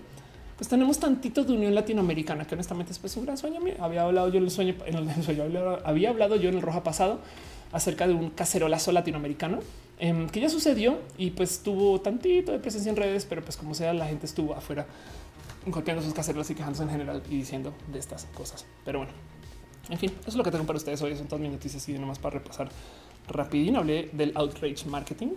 Este luego hablé eh, pues un poquito como muy largo y tendido de Pepito y la divasa. Soy muy, muy fan y muy amiga de Pepito y les tengo mucho cariño y los quiero mucho y ojalá y les vaya bien. Ojalá esto sirva este, no sé, para sentar un pequeño presente de cosas que igual le toca hablar, pero pues como sea, me da mucha rabia que no se habló tanto de la gente que genera estos sistemas donde pasan estas cosas, pero bueno, en fin.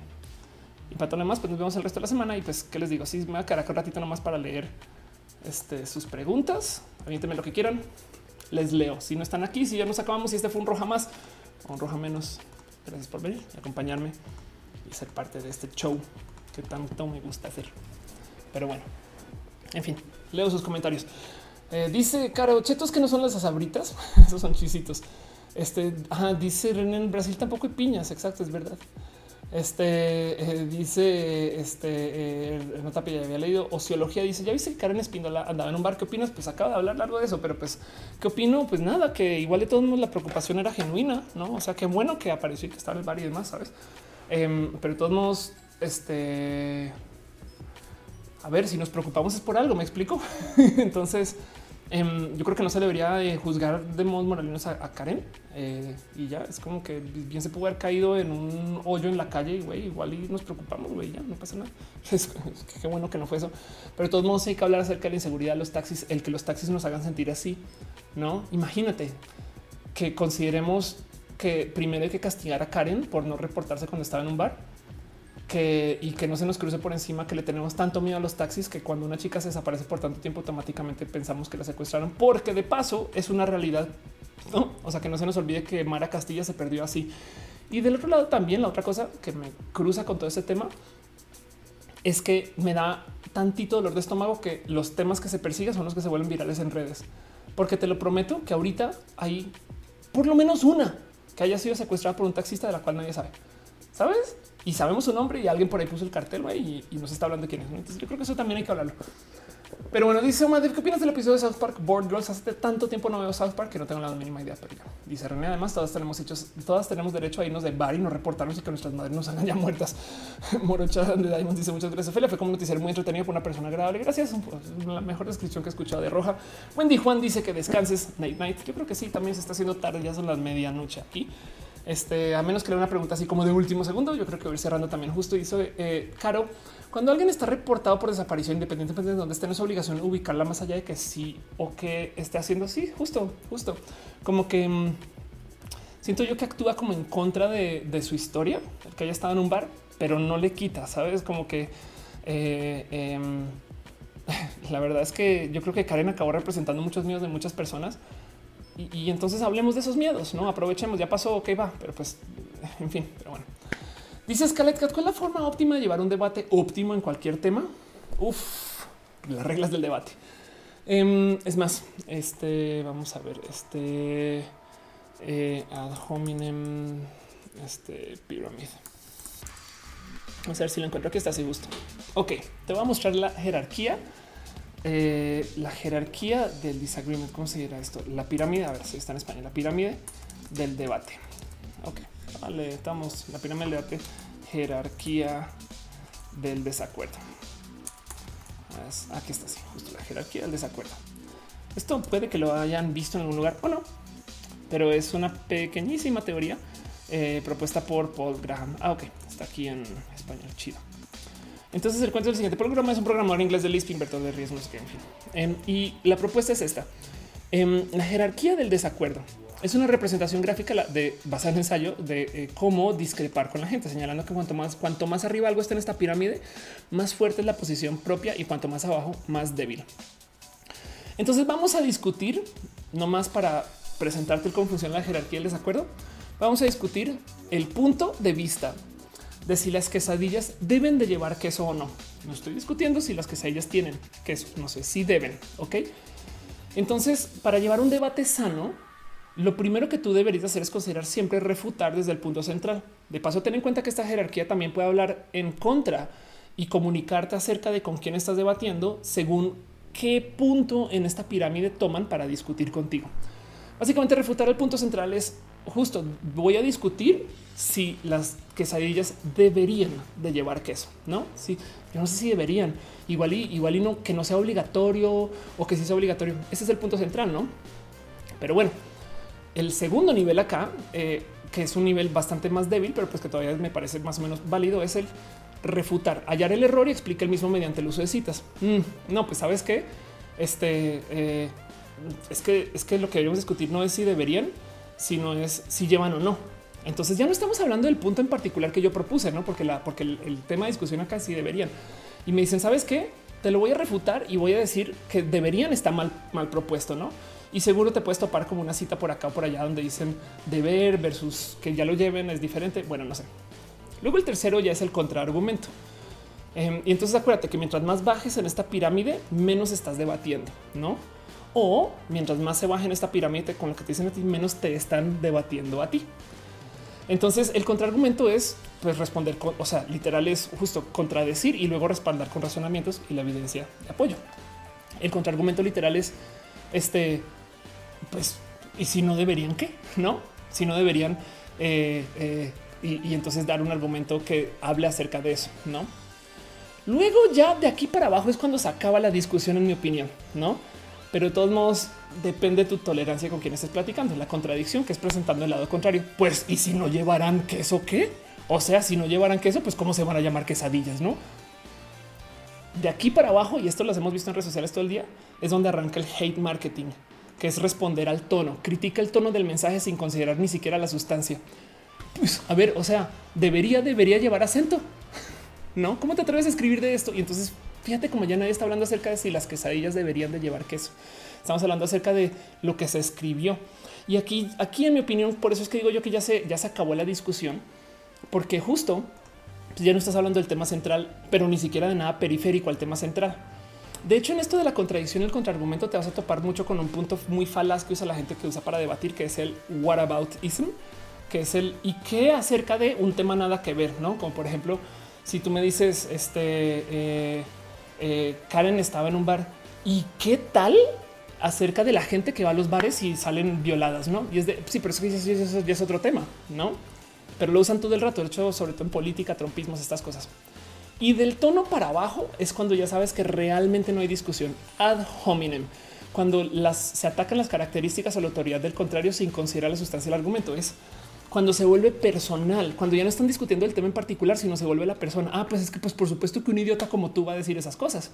¿Sabes? O por supuesto que una persona que viene a otro partido político va a decir esas cosas. Entonces fíjate como ya ni siquiera se está hablando del tema, sino se está hablando de la gente. Cuando se cuando se meten en Colombia tiene una palabra que le dicen rancho, cuando se meten en tu rancho, cuando se vuelve personal, entonces se acaba la discusión del total punto. Ya nadie está debatiendo nada. Si tú pones una posición o una opinión en Twitter y responden acerca, pues claro, por supuesto que los LGBT van a no sé qué. Entonces ahí solito sabes que ya no debes de responder o solita. Em, no, pero bueno, ad hominem. Y evidentemente donde hay menos poder de plática, insulto, debate, eh, menos poder de plática y debate es el insulto. Eres un idiota, ¿no? Es cuando ya de plano estás insultando a la gente. Esa es una versión extrema de del ad hominem. Y entonces el cómo debatir eh, como con éxito es tomando en cuenta esa pirámide, pues el punto aquí es cuáles son buenos modos de refutar puntos centrales. Y entonces hay que entender que mucho de la negociación a veces viene acerca del encontrar puntos en común entre tú y la otra persona. Es más, si tú logras que la otra persona se cuestione internamente el por qué tiene esos pensares, entonces habrás hecho una cantidad ridícula de, por lo menos de, eh, de, camino hacia que esa persona entonces ya no pueda tener argumentos fuertes, ¿no? Em, y si tú logras refutar desde algún proceso técnico también igual y podrías ganar debates y demás. Pero el punto es, la regla de oro es siempre mantenerte acerca del punto central.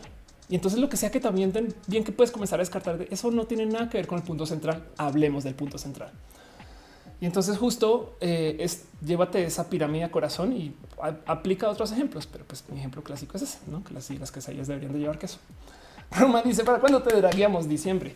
Paola Bete dice recomiendo mucho los videos sobre falacias de argumentación del canal llamado Adictos a la Filosofía. Totalmente de acuerdo. Dice Die Sniper las quesadillas en el centro del país deberían de llamarse sin quesa. Ulises pasó por acá. Un beso, un beso. Ulises, soy fan de tu canal. Víctor Volkov dice las quesadillas deben de llevar de queso dependiendo del lugar en donde vivas. Ariana Manzanera dice mejor de las quesadillas y ven a comer panuchos a Mérida. Buenas noches. Exacto. Pero bueno, justo. Entonces, nada, eso, ese es el show. Dejo ahí, este, más bien quiero darle un agradecimiento de corazón, fondo y bonito a la gente que estuvo acompañándome. Ya se está poniendo tarde. Entonces, pues denme chance nomás de irme despidiendo de estas cosas. Em, cualquier cosa saben que siempre pueden dejar comentarios acá. Yo los levanto en los este, roja responde.